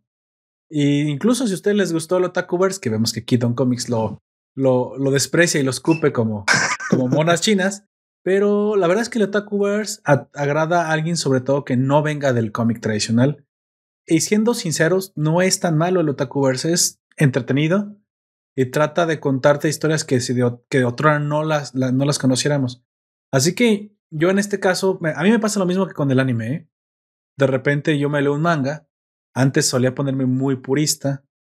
Decía, ay, pero no, no es como yo lo leí. Bueno, y luego es que me di cuenta, bueno, vamos a ver una, una obra mega purista que solamente agrade a tres personas. ¿Sabes qué va a pasar? Nunca van a volver a adaptar nada más. Vamos a ver algo que se adapta para la pantalla y que trata de obtener la mayor cantidad de personas, eh, pues para que sobreviva la obra, pues bueno, entonces puedo aceptar que se concedan ciertas cosas que no vienen de la obra original. Algo así creo que está pasando. Tal vez Don Comics tendrá que conceder un poco a Three Jokers en pos de que pues las historias se sigan contando. Porque lo que sí es, lo que sí es definitivo es que si una empresa muere, ahí se acabó. La muerte es definitiva. Entonces, tal vez debemos de conceder un poquito a los casuales, que al fin y al cabo su dinero, pues también es bueno, ¿no? también es bueno el dinero a los casuales. yo creo que no hay, nadie mejor que lo sepa que ese Comics. Exactamente. Así que bueno, yo ah, tal vez es que me he vuelto viejo, tal vez es porque soy un conciliador, tal vez porque, no sé, ya, ya, ya, ya me volví una buena persona, no lo sé. me volví un hombre de familia, tal vez, pero me, yo lamentaría ver mucho eh, desaparecer a DC y sobre todo porque siempre ha sido mi favorito. Y creo que debemos de conceder este tipo de historias que si bien, como dices, son un poco mediocres a la vista de los, de los puristas, este, pues existen por algo, ¿no? Sabemos que al fin y al cabo es un negocio y yo no creo que vaya a desaparecer el cómic escrito de la noche a la mañana. Sin embargo, sí creo en la, en la renovación, en la reformación. Y si esta no es una época dorada de los superhéroes, una nueva época de los superhéroes, pues entonces no sé cuándo va a ser, ahorita es cuando deben de aprovechar. Sí, tal vez, tal vez esto apoye a que tal vez Rebirth nos, nos dé la una, una sorpresa y sea la mejor saga jamás contada, no lo sabemos. O tal vez sí, o tal vez lo que venga después de Rebirth, no sabemos. Lo que sí no, no espero que pase y no quiero que pase es que desaparezca, desaparezca DC, porque obviamente creo que desaparecería una, una gran visión del mundo del cómic.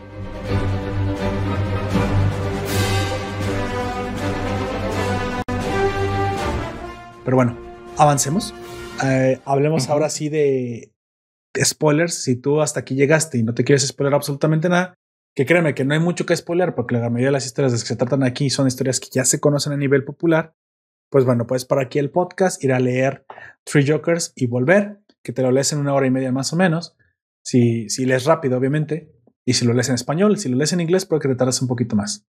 Y si, y si no, pues quédate que te va a gustar el análisis que haremos.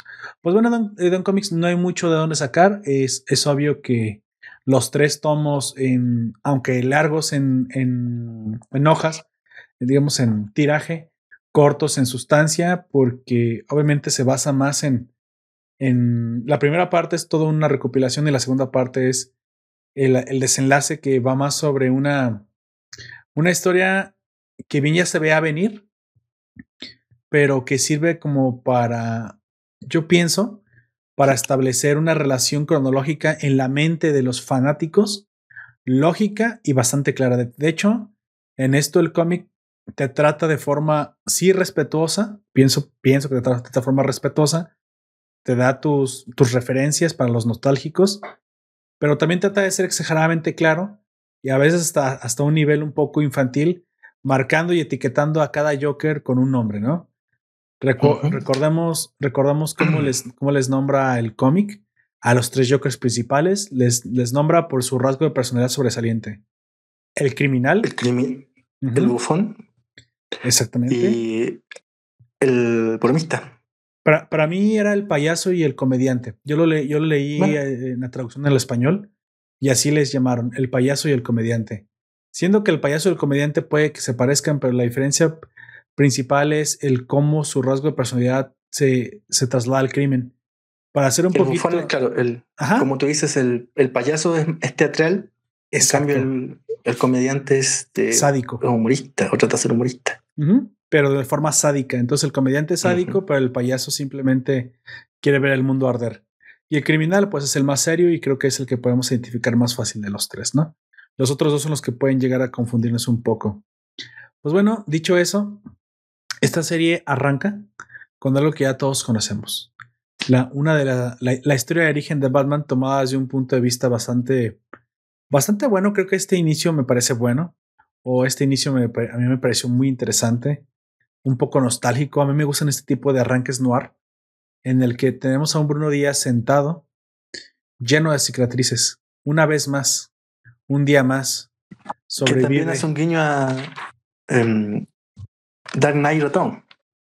Sí, exacto. De esta, esta, ilustración de cicatrices. Exacto, exacto. Esto me, eso lo vi inmediatamente. Dije que qué bueno, me, me, gusta porque de cierta forma aterriza a Batman a un, a un nivel humano aterriza a Bruce Wayne a un nivel terrenal y nos damos cuenta que es solo un hombre. Él sí tiene cicatrices, a él sí le quedan las cicatrices. Esta vez le pregunta a Alfred, ¿qué fue? Pues simplemente el, el, el, paraguas del pingüino le hizo una herida nueva. Pero no es la herida física la que duele. Y este a lo mejor es un inicio que obviamente Don Comics ha visto un millón de veces y podrá decir, bueno, esto es clásica decadencia de que otra vez me lo vuelven a mostrar. Pero la verdad es que no le puedo quitar el, el lo, lo, bonitas que son las viñetas. En esto creo que el arte no me dejará mentir. El arte es bastante bueno.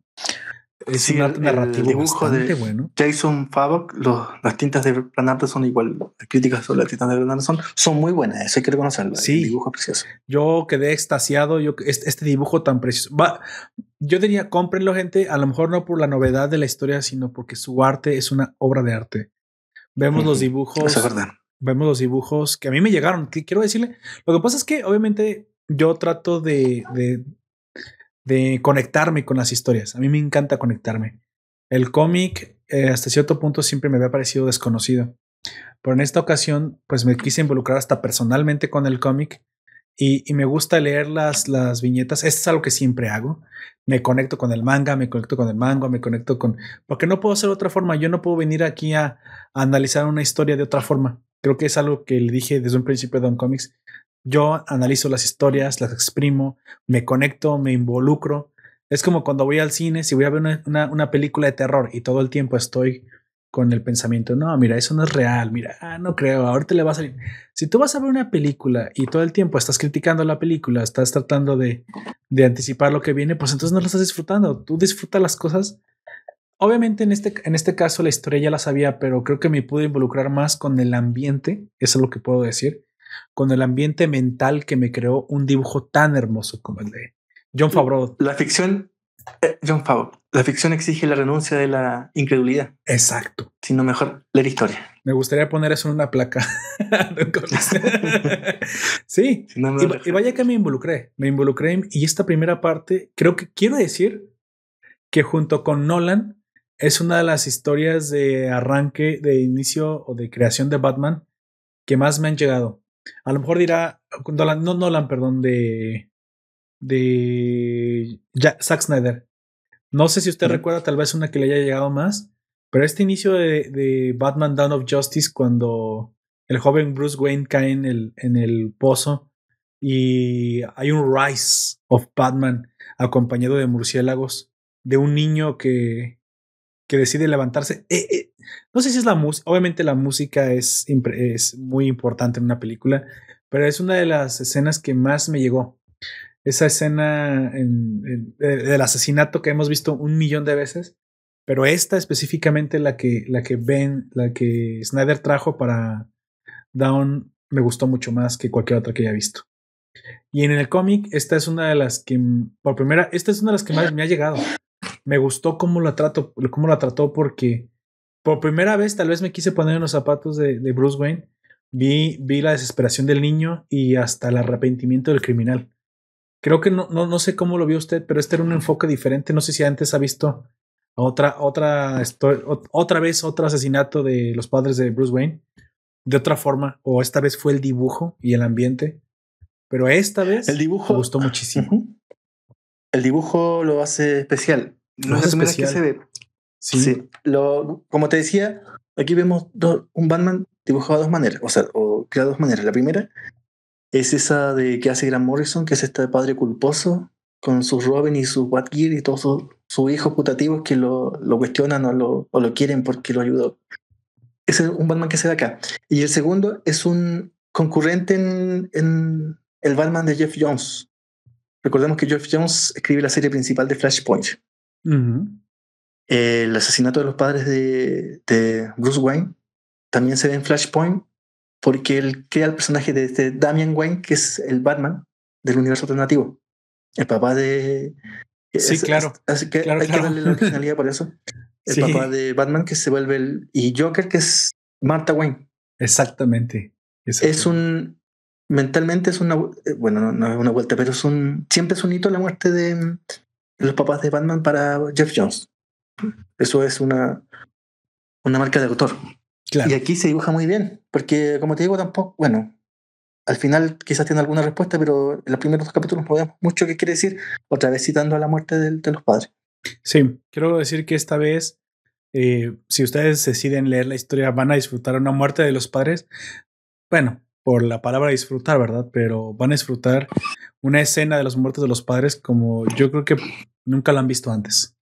Ya saben lo que va a pasar, como les dije, mucho de este cómic es disfrutar el, el trabajo artístico, la recopilación de las historias contadas una vez más tal vez desde un punto de vista diferente. Y hay veces que yo me quedo con esto, o sea, a veces no es el qué, en ocasiones es el cómo, y a veces el cómo es tan bueno que bien vale la pena volver a disfrutarlo. Es la razón por la cual muchos de nosotros volvemos a ver una película después de haberla visto. Le contaré a Don Comics que esto no es ajeno para mí. Yo, yo todo el, no sé cuántas veces la he visto, pero es posible que una vez al año vea la película de V de Vendetta no sé, es una película que me marcó, una película que me gusta mucho y ya sé lo que va a pasar. Pero es una película que me encanta. Tal vez una cada dos años. También me, pasa el quinto elemento, la vuelvo a rever, no sé cuántas veces la he visto, diez veces. Hay, hay obras que por lo que le gustan a uno o lo marcan a uno, uno vuelve a revivirlas, vuelve a, a, repetirlas, ya, y ya no le importa a uno el qué. Ahora le importa a uno el cómo. Quiero, quiero quiero ahora eh, analizarlo desde un punto de vista. Ya sé qué va a pasar, pero ahora quiero ver, ahora quiero fijarme más en los diálogos, ahora quiero fijarme más en la ambientación, ahora quiero fijarme más en el vestuario. Ese es el poder que tienen muchas obras cuando, cuando nos llenan, ¿no? Cuando nos gustan mucho. En esta ocasión, Three Jokers nos vuelve a contar la misma historia de inicio de Batman, pero con un arte y un enfoque que, uff, uff, vale la pena diferente. Esta vez sí me conecté con el niño Bruce. Esta vez esta vez creo que hasta yo pude ser empático. Bueno, no, es que sea especialmente poco empático, no. Es que esta vez entendí el dolor de Batman. ¿Puedo decirlo de alguna forma? Así. Entendí el, por qué podría ser un trauma tan, tan fuerte para Bruce Wayne el perder a, la clase de padres que tenía, que eran unos padres líderes de la sociedad, impresionantes personas, eh, inmejorables seres humanos, de una forma tan cruel, drástica y de un momento para otro para para un niño que se le estaba enseñando que, que ser bueno te traía buenas cosas. Los papás eran así, tenían esta clase de personalidad. Eh, eran personas que, que bien, son las personas que bien valen la pena tener porque cambian el mundo. Y que te los arrebaten así, entiendo el por qué esa herida para Batman, después de habernos dado una repasada sobre todas las heridas que tenía su cuerpo, escenas impresionantes que nos recuerdan que cada cicatriz de Batman ha sido un enemigo, una pelea, un momento de, de marca, porque como recordemos es un humano, Pero aún con todo esto, ninguna de esas eh, eh, cicatrices que destrozan la, la, la, piel de Bruce Wayne son tan importantes como la herida que en verdad hace daño, que es la herida del corazón. Y bueno, ¿y por qué nos muestra esto Three Jokers? Porque esto se va a relacionar precisamente con el, con el nombre de Joe Chill. Para los que no recuerdan quién es Joe Chill, Joe Chill es el asesino de los padres de, de Bruce Wayne, que está aparte encerrado en Arkham City. Arkham City, no Arkham Asylum, pero este señor hace tiempo, pues, eh, ya está muy viejo y pues pronto está, próximo a morir. Nunca nos dice Bruce Wayne si en verdad lo perdonó o si, pero parece que no, pues todo el tiempo siguió viviendo con su, con su trauma. Pero bueno, este, este nombre quédenselo porque esto es importante para el final de la, de la serie. Vemos un momento también muy interesante donde nos muestran pues que hay tres Jokers y que en esta ocasión estos tres Jokers han decidido por primera vez, supongo en el tiempo, colaborar de forma conjunta. Eh, nos damos cuenta porque cometen tres crímenes en la ciudad en, al mismo tiempo en momentos diferentes, cosa que para la policía es imposible ya que pues no puedes multiplicarte. La primera teoría que se baraja es que es el Joker original con dos, con dos simplemente ayudantes disfrazados. Pero Batman sabe que hay algo más, que, que está en esta ocasión no es, no parece que sea obra de dos replicantes y un original, sino sospecha desde su, muy probablemente su, su gran habilidad como, como detective, que cualquiera de esos tres Jokers podría ser el real. ¿No le da esa impresión, Don Comics? Sí, eso te lo deja ahí dando vuelta. Eso tampoco es nuevo. ¿eh? Han habido cómics de Batman en el pasado donde aparecen o sectas de Joker o asesinatos culpando al Joker. Y aquí te da a entender que, mm, eh, bueno, también el tipo de muertes que hace es muy... marca cada uno de los personajes. Muere un comediante que se llama Fatman, muere un... Los Moxon, los últimos Moxon, que es esta... Eso, bueno, se ven en épocas anteriores, nunca queda claro si los Moxon utilizan a Joe Chill para matar a los, a los Wayne o de hecho realmente los Moxon culpan a Joe Chill de un asesinato que ellos cometieron porque sería una familia competidora en lo que tiene que ver la, sí, claro. el negocio de la, de la construcción en Gotham.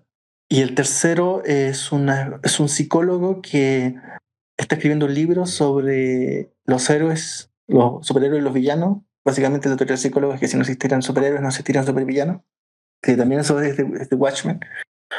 Pero mm, por el tipo de muerte, claro, todos tienen el estilo del Joker y ahí empieza todo el mundo a preguntarse si realmente fue el Joker, si fue una secta o si hay algo más. Exactamente. Y ahí empieza Batman y claro, porque son tres, necesita dos, ayudantes más y esta vez le toca a Bárbara Gordon y Red Hood. Sin embargo, no es, no es coincidencia. Bárbara Gordon y Red Hood son precisamente eh, tal vez las personas junto con Batman más marcadas por el Joker o al menos en el universo en el que se basa este cómic, y pues nos, nos revelan por primera vez quién es responsable de qué.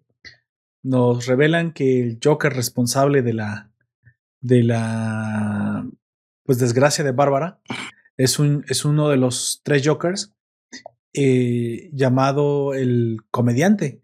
Ese es el, ese es el más sádico y es el que cuadra con la personalidad de hacer esta atrocidad. Y Jason el de, El de Hawaiiana, o sea, el de. Sí, el de, Hawaiiana. Y, cámara fotográfica. Exactamente. Este es el. Ah, no, miento. Ese. No, no, sí, sí es el comediante.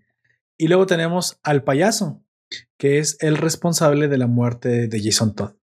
Entonces, estos dos eh, miembros de la Batifamilia no son elegidos al azar, son los que se conectan directamente con los hechos más atroces en la historia de, o más famosos en la historia de, del Joker. Dicho eso, Bárbara y Jason se unen a la búsqueda de, de estos criminales, sabiendo o teniendo en mente más o menos una, una idea todavía al aire de pensar que simplemente es un plan del Joker orquestado para, para confundir a para confundir a Batman, para confundirlos y todavía sin saber cuál es el objetivo. El objetivo se nos revela muy pronto. En el mismo momento que empiezan a buscar la verdad sobre estos series de asesinatos, empiezan a reproducirse en su cabeza los recuerdos de ese pasado no tan, no tan agradable que en el fondo termina con los dos. Tanto Barbara Gordon aparece muchos años después de los cómics, pero por muchos años ella, estuvo, era una superhéroe que estaba en, una silla de ruedas y se llamaba Oracle, y era la especie de, este ayudante que tiene Punisher, el que le mueve los hilos por detrás y coordina el resto. Y Jason Todd estuvo hasta los 2000 muerto, hasta que no fue Grant Morrison, pero en su época reaparece, me parece, de mala manera con este personaje adolescente, ninja mutante, violento y con una pistola en el cinturón. Exactamente, Jason Todd es a todas luces más, más violento y, y tiene actitudes criminales. Bueno, pues ya, los, ya lo sabemos porque, pues bueno, Red Hood nace con una clase de trauma por haber sido asesinado y con un odio a, a Batman ya que lo acusa de su, de su desgracia. La que yo no sabía nada, eh, Barbara Gordon, para mí pues, siempre ha sido Batgirl. Sí supe que después de que quedó lisiada, pues se dedicó a, a, de otra forma a ser superheroica. Lo que no tengo claro es cómo es que volvió a recuperar la movilidad de las piernas. Eh, te hacen ver, o supongo que este, este cómic no lo cuenta con la terapia. Simplemente yendo terapia. Fue en uno de esos, como te digo, nuevos universos, me parece que New 52, como una serie de hechos del pasado nunca pasó y otra sí. Em, Bárbara Gordon en algún momento eh, logra conocer a un, me parece que es el mismo médico que recupera a Batman de la espalda. Ah, ok, bastante bueno ese médico. No, no, muy original, no muy original el argumento y logra sacar de la silla a Bárbara, pero eso sí con la eterna cicatriz en la espalda del estómago, que muestra también en el cómic. Exactamente, ahí podemos ver la cicatriz que le dejó a Bárbara. Como dije, estos Jokers tienen una relación más que personal con los, con los miembros de la Batifamilia, así que no es fortuito y no es coincidencia que este equipo sea formado por Batman, Bárbara y Jason. Los más, los más tocados por el, por el Joker, si de alguna forma lo podemos decir.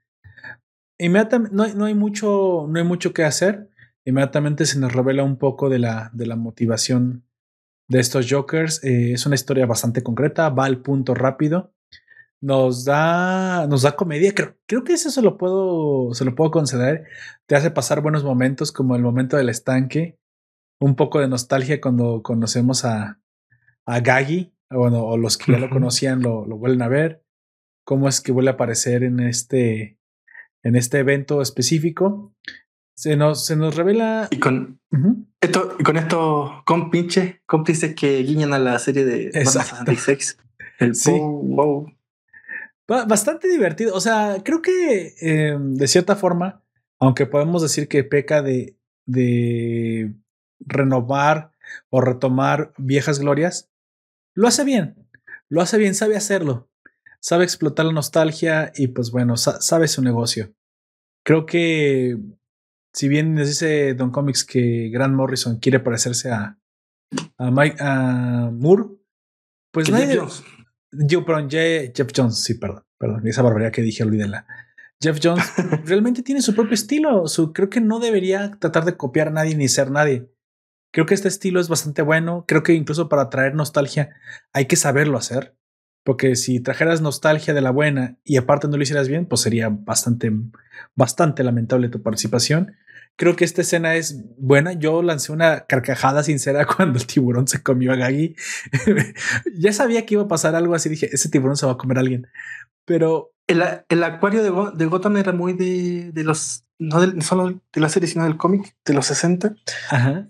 Porque la mayoría de las cosas pasaban ahí. Y otro guiño con el tiburón es que el tiburón, no sé si te acuerdas de esa película de Batman, los 66. Hay una película donde aparece Robin y Robin aparece, no, Batman aparece corriendo por, con una bomba por el puerto de Gotham y va a lanzarla al mar y aparecen unos abuelitos, después busca la otra esquina y aparecen unos, unos escolares. Uh.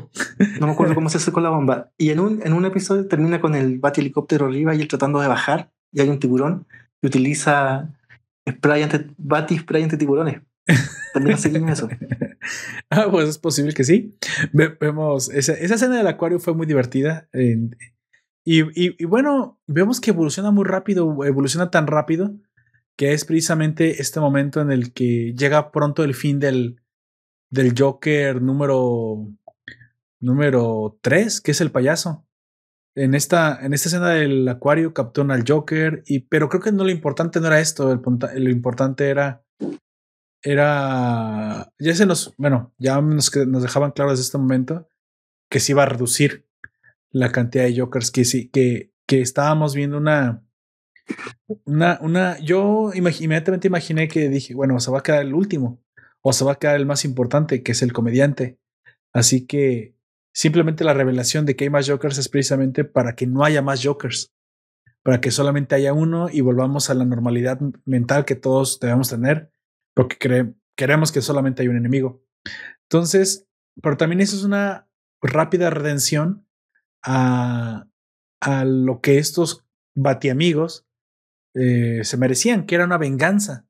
Entonces vemos que, que Jason todo es el primero a vengarse. Le vuela la cabeza, le vuela los sesos a, al, al Joker payaso, obteniendo por, eh, así, por primera vez, su venganza real sobre, sobre aquel que sí lo había matado. Que aparte es el que nos dice todo el tiempo que él fue el que lo mató. Esa es la viñeta Gore del Gore, Gore del, de Three Jokers y también le hace un guiño a la famosa escena esa del, del policía amarrado de perros de la calle. Sí, exacto. Exacto, eso, eso fue una. Hasta mismo Bárbara Gordon le dice: Oye, ejecutaste un hombre desarmado, bueno, amarrado y, e indefenso.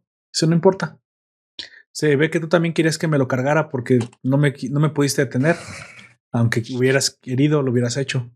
Entonces, em, creo que aquí también estamos viendo una historia de redención, de venganza, de cierre de ciclos. Es a lo que, a lo que, a lo que inmediatamente también no te dije, ah, bueno. Y yo esperaba que entonces Barbara Gordon también cerrara su ciclo, que también le tocara, le tocara de alguna forma obtener venganza del Joker de sádico. Lamentablemente no es el caso porque el Joker sádico es el Joker que ha decidido la historia que se quede como nuestro Joker principal. De parte, Bárbara Gordon es la hija, es la hija putativa friendly de, de Batman. el, el, hijo loco es Jason Todd. Sí, el hijo loco es Jason Todd. Así es, Bárbara Gordon es la niña, es la hija buena. Es la hija, es la hija mayor que se hace cargo de muchas veces este propio papá y a veces hasta de los propios hermanos. Pues bueno, vemos eh, que la historia avanza muy rápido, como dije, es concreta. Hay otros elementos que me gusta analizar. No hay muchos no hay muchos de dónde sacar demasiado, pero que a mí específicamente me llama la atención. Y fue el hecho de que precisamente nos damos cuenta rápido cuál es el objetivo, ¿no? No, Jason Todd es víctima de los dos otros Jokers que quedan. Es capturado, pero no asesinado.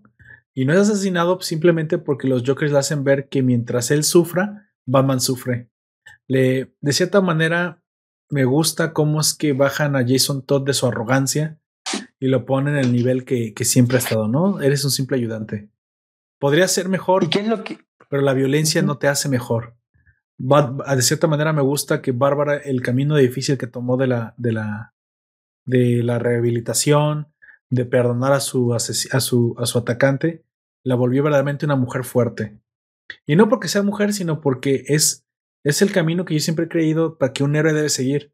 Creo que la violencia no te hace fuerte, la violencia te hace débil. Sí.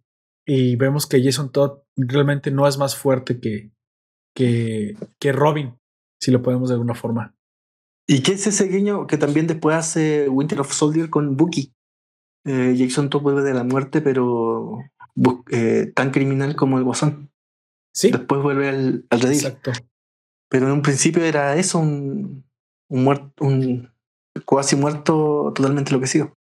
Exactamente. y tanto así que, se asociona tanto con la imagen de ese villano que lo mató, o casi mató, que ocupa el, en teoría lo que señala Alan Moore y Brian Boland en su Clean Joke, la primera, mm, el, primera, el primer eh, elemento conocible o reconocible del Joker, que es esta capucha roja. Exactamente. Exactamente. De alguna forma creo que eh, nos dejan claro que Jason Todd realmente eh, está dañado y él es, testigo de su propia debilidad, que es algo que me gusta mucho. Por primera vez, si alguien le caía mal la actitud de Jason todo aquí, aquí va a ver cómo, cómo lo ponen en su, en su lugar. Sin embargo, esperaba, sucedió lo que no esperaba que, que sucediera, que de cierta forma, me, aunque eso me gustó, abren a Jason Todd. Simplemente vemos que sigue siendo, aunque ya está vuelto todo un hombre, sigue siendo el niño que, que no recibió amor. Y creo que en ese momento hasta empaticé con Jason Todd. Empaticé porque me dije, bueno, es cierto, vivió muchas cosas, a lo mejor eh, tras, tras esta cortina de chico violento, fuerte, asesino que ya no necesita a Batman, se esconde precisamente el, el Robin más necesitado de todos. Podría decirse que Dick Grayson, Dick Grayson es el hijo que ya no necesita a su padre porque en verdad ha llegado a trascenderlo, ya ha llegado a ser, eh, y para mí el, mejor Robin, pero ha llegado a ser precisamente tan fuerte que es el que del que ya no se tiene que preocupar eh, Batman e incluso Bárbara, porque Bárbara le reclama por qué nunca fuiste a ayudar a Jason, que es el más necesitado de tus hijos, porque pensé que iba a ser como tú, sí. Jason, Jason de cierta forma ocultó su propia debilidad de Batman, pero internamente lo culpa de ser, de tener esta vulnerabilidad. En algún momento hay un desliz entre Bárbara precisamente cuando ella entiende que realmente eh, la víctima aquí sí es Jason. Jason no quiere ser violento, Jason no quiere ser así, simplemente es una persona dañada.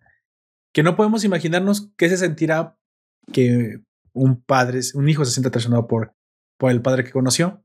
Y tal vez esto lo hemos visto antes, usted de nuevo utilizará su conocimiento como apoyo. ¿Ha habido alguna clase de romance entre Bárbara Gordon y Jason Todd en el pasado, en algún otro cómic, en algún otro universo? Eh, no, en, en, teoría cuando ellos empiezan su... Bueno, en las sus apariciones originales, eh, Jason Todd es un adolescente de unos 14 años y Bárbara Gordon es una adulta de unos 23, 24 que ya salió de la universidad. Entonces nunca había un romance y me parece que lo que alguna vez llegó a suceder era que tuvo un pequeño affair con Nightwing. Mm, ya. Bueno, con Era más cercano a Nightwing que a, que a Jason Todd. Aquí vemos que realmente por primera vez Bárbara se acerca a Jason y, de, y, puede llegar a entenderlo. Eh, Bárbara es muy empática. Bueno, hay un pequeño desliz romántico, un beso, pero no pasa de eso y, y inmediatamente Bárbara recula es que pensando que es un error. También sigue el aire de los tiempos porque la serie de Batman, la de Tom King, que ya ha terminado para esta altura, Batman termina casado con Catwoman. ¿Mm? Es, es posible que sí. Entonces, aquí tenemos que muy probablemente este desliz no pasaba nada de aquí, pero incluso me gusta porque eh, el autor, pues de cierta forma, castiga, castiga mucho a Jason Todd, pero hey, le da una segunda oportunidad. Y es algo que me gusta porque este tipo de mensajes de que hay una segunda oportunidad incluso cuando has, cuando la has cagado, pero hay una segunda oportunidad para ti, es algo que a lo mejor eh, conecta mucho con, con el millennial, ¿no? ¿Sabes qué? Eh, es que mmm, muchas, muchas veces eh, la personalidad de un joven es súper condescendiente consigo mismo. A lo mejor muchos de los que ya hemos pasado esa etapa, que estamos un poquito más veteranos, hey, pero seguimos siendo parte de los millennials, pues no tenemos ya este problema, lo hemos superado, pero es difícil a veces. Eh, lo que uno llega a vivir, pues eh, te hace creer que no eres tan bueno, realmente no eres tan importante y, te cubres de una, de una pared, ¿no? En ese es el caso de Jason Todd. Jason Todd en verdad necesitaba que alguien le dijera, ¿sabes qué? Me importas. Pero ¿por qué nunca fueron por mí? Porque no sabíamos que estábamos vivos, pero lo hubiera hecho por el, el segundo que me hubiera enterado, yo te hubiera ido a echar la mano. Eso le dice Bárbara. Y creo que de ahí es donde, él se ancla. La única que va a buscar muertos es Wanda, le llamamos. sí, exactamente. Entonces hay un anclaje emocional que necesita Jason Todd. Porque tal vez no es un mal personaje, pero estamos viendo que es una víctima de su, de su momento. Tal vez lo juzgamos demasiado duro. Es algo que me gusta que el autor hace, da una oportunidad a que Jason Todd se redima. Y en, y en cierto momento sí te llega, sí, sí llegas a, a, a, perdonar tú también la arrogancia de Jason y entender que lo que le ha pasado no es fácil. Es un elemento dramático, me parece que nos tratan como adultos y es lo que me gusta. Me gusta que hayan incluido esto. Sí. A lo mejor mucha gente no lo entiende. A no, Jason no importa, que es secundario. Pero se da la, la oportunidad de, de redimir un personaje entre algunas viñetas, porque es importante también. Porque te da, la impresión de que al escritor le está importando sus personajes. Es, es algo que me gusta por eso.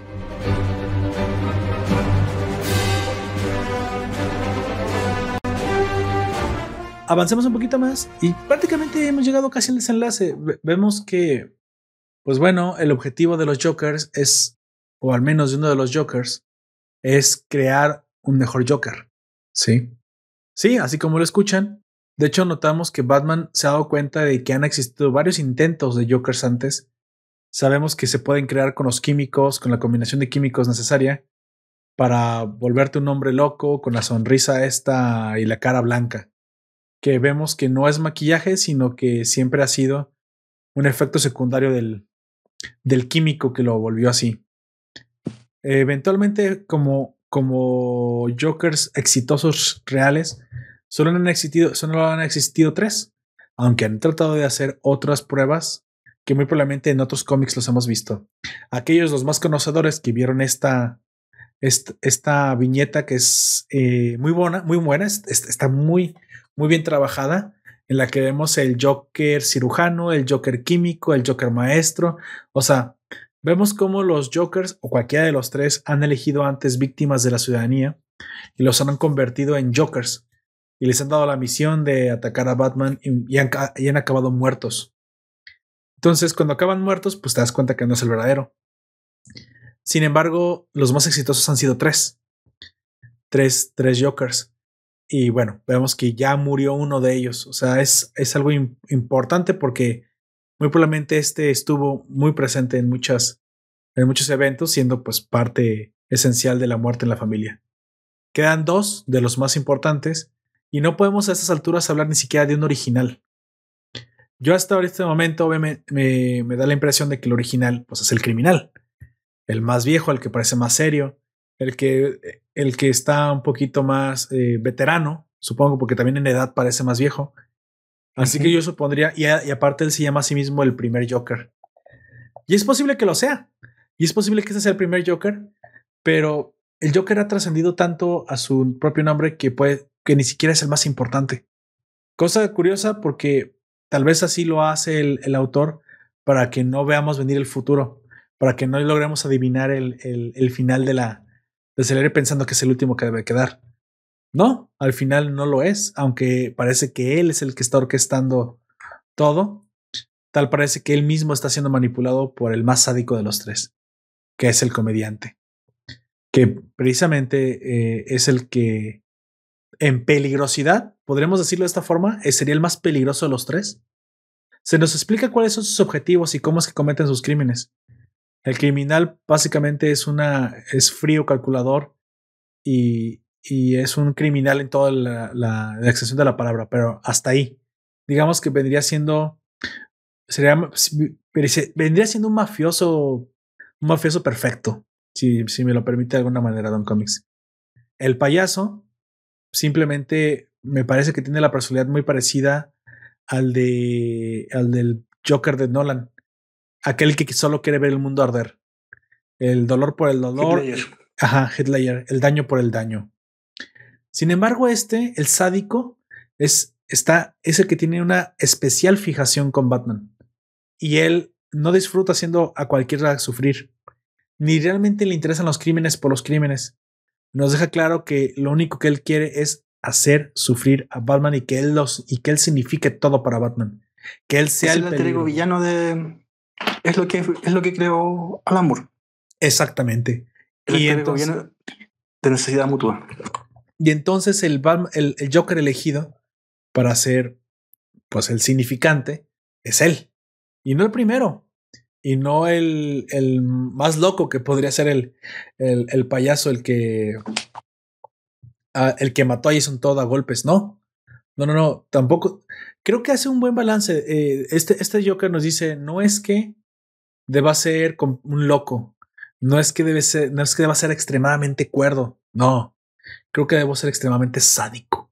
Y eso es lo que lo hace peligroso. Me parece que este es el, el Joker que reúne eh, lo mejor de ambos mundos.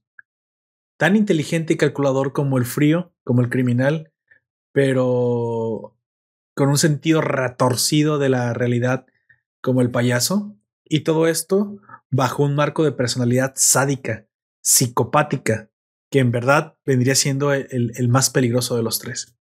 Creo que por eso se elige a este como el, como el, el, el último Joker y el Joker triunfante. Bueno, para hablar un poquito de qué fue lo que pasó, hablemos un poco del desenlace. Obviamente, en su afán de crear el mejor Joker, ha perdido uno de los elementos a manos de Jason Todd. Ellos eligen a un candidato. Quieren crear el Joker perfecto. ¿Y quién es el Joker perfecto? Según ellos, aquel que signifique más para Batman. ¿Recuerdan que al principio del cómic les dije que volvíamos a tener los orígenes de Batman presentes? Y esto es porque Joe Chill es el que, ya está a punto de morir, que incluso que tiene, que tiene cáncer eh, tapa 4, que dicen por ahí. Lo eligen para que él se vuelva el Joker perfecto. O al menos esa es la teoría que tiene eh, uno de los Jokers. ¿Por qué? Porque significa mucho para la historia de Batman. Y desde ahí empieza a quedar claro que ya ellos saben algo más sobre quién es Batman. Sí, sí. Porque Joe Chill es un anciano a punto de morir. Exactamente. Eh, aquí, bueno, muchos lo suponíamos, pero los Jokers siempre han sabido cuál es la, la identidad de Bruce Wayne. La identidad de Batman, que es Bruce Wayne. Pero no les importa. No les importa porque lo que ellos quieren es hacerlo sufrir. Sabría, de alguna forma saben que si revelan su identidad, lo comprometerían con el mundo real y hasta tendría que esconderse, ocultarse, y eso no, eso no es lo que ellos desean. Pero aquí hay que recordar que estamos hablando de esta especie de continuidad de bolsillo que se produce entre Darcy War y Rebirth. O sea, no tiene efecto en ninguna otra serie, salvo que se continúa esta misma. Exactamente, en esta serie es así. En esta serie es exactamente así. Pues bueno, creo que viene una de mis etapas favoritas, que es el desenlace. Hablemos un poco de Elton Comics, que aparte es el final de la historia. Me gusta mucho cómo es que eh, llegan a la conclusión de que Joe Chill podría ser un buen Joker. De hecho, lógico, creo que, me, creo que eso me parece una buena elección. Porque ah, en términos de significado es el que más significa para, para Bruno Díaz. ¿Sí? Él sería el que más daño le ha hecho realmente, de cierta forma. Eh, o al menos eso es lo que piensa el Joker criminal, el Joker viejo, que todavía hasta ahorita no, tendremos el giro de tuerca y pensamos que él es el más importante. Bárbara Gordon y, Jason Todd están ocupados peleando contra secuaces del Joker. Y este enfrentamiento es entre, entre Batman y, y Joker criminal. Pero no sé si se dio cuenta, bueno, muy bien se dio cuenta, pero escuchó o leyó las viñetas eh, de la entrevista que el Joker le hacía a Joe Chill una entrevista que está pasando justo en ese momento en una, pantalla para que Batman sufra de nuevo eh, de la boca del, de Joe Chill y se entere de la razón real de por qué Joe Chill llegó a matar a sus padres. ¿Sí? Durante esta, entrevista, primero, primero que todo, es muy Arkham Knight, ¿eh? es muy juego Arkham Knight. Sí, sí, sí lo notó, ¿verdad? Sí, yo también dije, órale, esto, lo cual también es un buen guiño a un gamer como yo, ¿eh? A mí me encantaron obviamente los juegos de Arkham. No lo digo que son obras maestras, pero son muy buenos si eres, si eres fan. Sí se siente muy el Arkham Knight. De hecho, quiero decir que eh, me, recordó a muchas historias estilo noir que me encantan de Batman. Este estilo, eh, pues no sé, me, me, gustó, me gustó la nostalgia. O sea, les digo, hay que saber manejar la nostalgia también. Hay que saber traerte esas escenas que te recuerden momentos específicos y creo que en esta, esta escena se logra todo esto. También se logra el, eh, incluso te transporta tanto al pasado que vemos que este, que este Joker criminal trae una Chicago typewriter. ¿Notó ese pequeño detalle? O sea, al Al Capone. Y dije, bueno, qué, qué detallazo. O sea, pudo haber sido un arma, pero ese traía una, una, una arma propia de, de los gangsters. Lo cual reafirma. Probablemente eh, utilizó los, en la serie de los 40.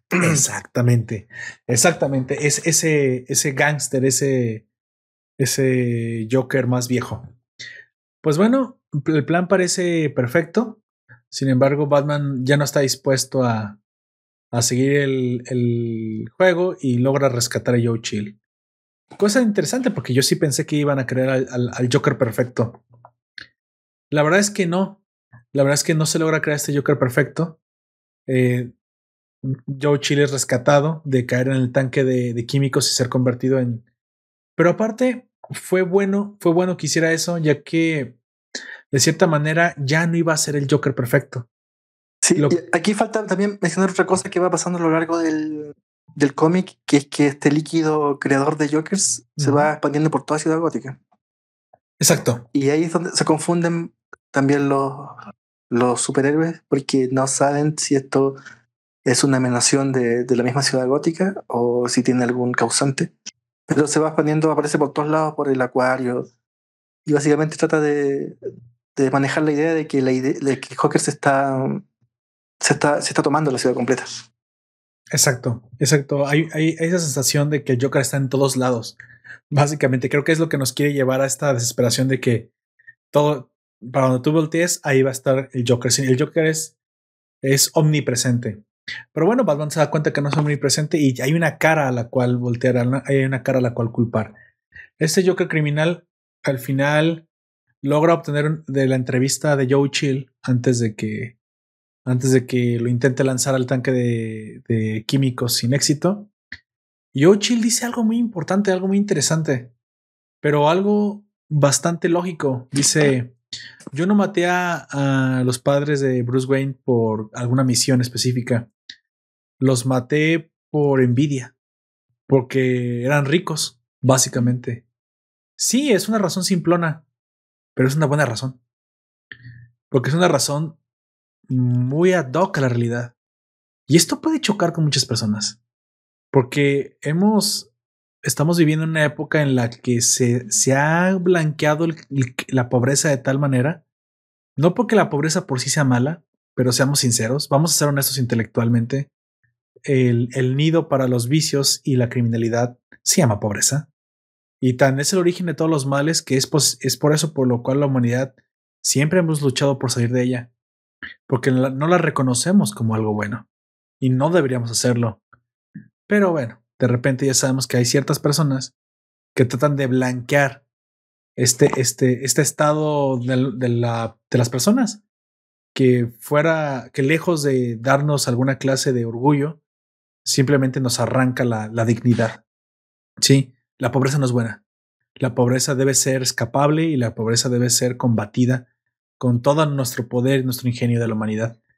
En este momento, Joe Chill me menciona lo estúpido que fue, lo inmaduro que fue y lo envidioso que fue al matar a los Wayne.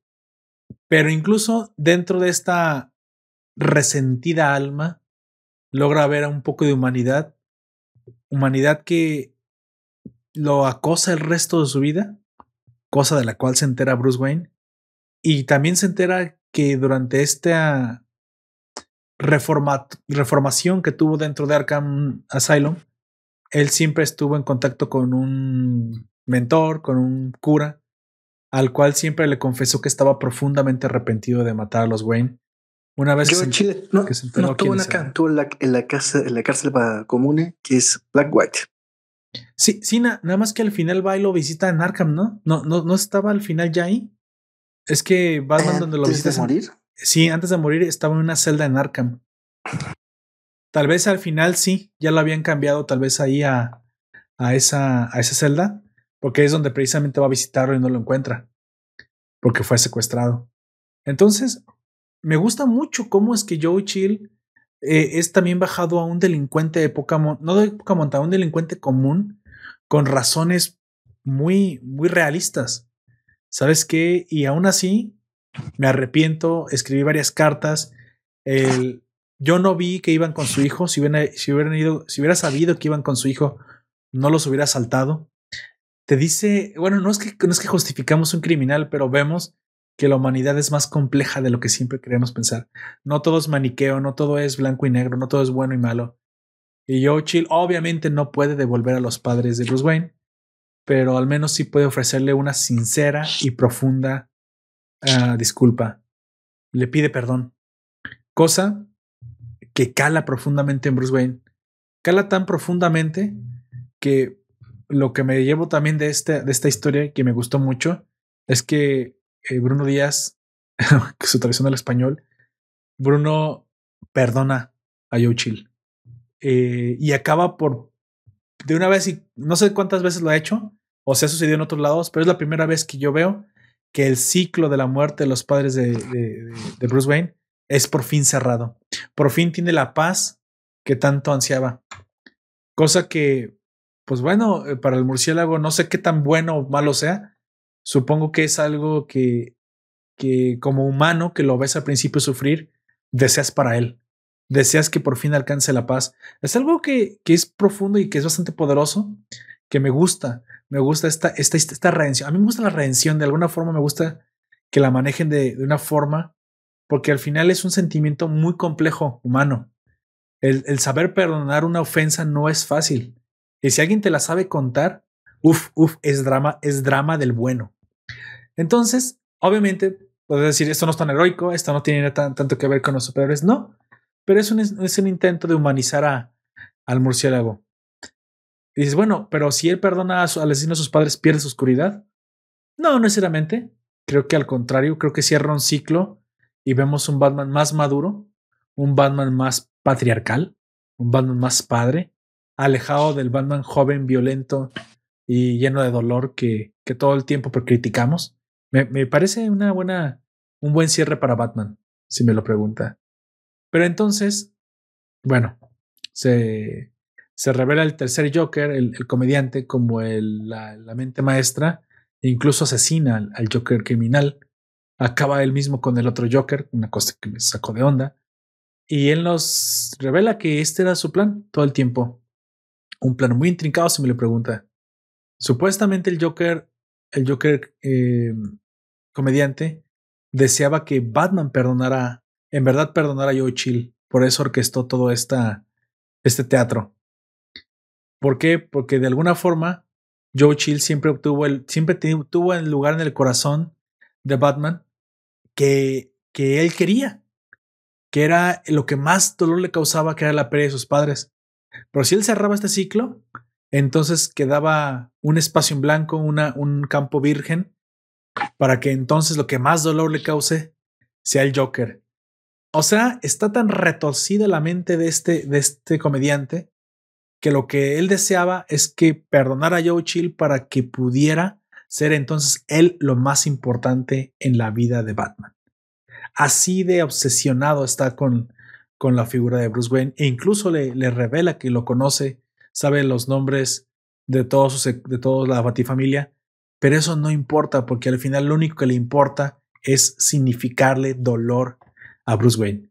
¿Le parece que es un buen final para este, para este Joker Don Comics? ¿Le parece que es una buena justificación suficientemente retorcida como al estilo de lo que debería ser el Joker? Como te digo, él busca otra, busca darle otro tipo de salida a la profundidad que ya hizo en su momento con el personaje mm, Alan Moore. Me parece que mm, tienen esta conversación Batman y el Joker en el, en el carro de policía, que se parece mucho a esa película Juegos de Patriota. Sí. Donde habla el, este agente inglés con el, el, el, integrante de la ira, en una especie de diálogo de, de, de, lucha dialéctica, hasta que al final rescatan al integrante de la ira y matan al, al policía inglés. Y en eso es lo que intenta Jeff Jones, darle otra profundidad, otro sentido. Cae siempre en el cliché, pero bueno, él por lo menos lo intentó. Bueno, me parece que tiene un buen peso este Joker y creo que me parece hasta lógico que ya sí duele el final, ¿no? El, el, Joker principal. Y en un momento no, nos revelan si él lo creó, fue creado. Maneja siempre esta imagen críptica de que siempre han existido tres, o no, o sí.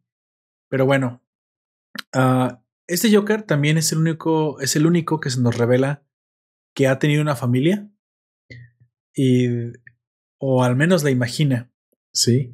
Es el Joker, creo que es el único Joker que aparte nos demuestran estos elementos, porque es lo que justificaría la forma de rastrearlo, ¿no?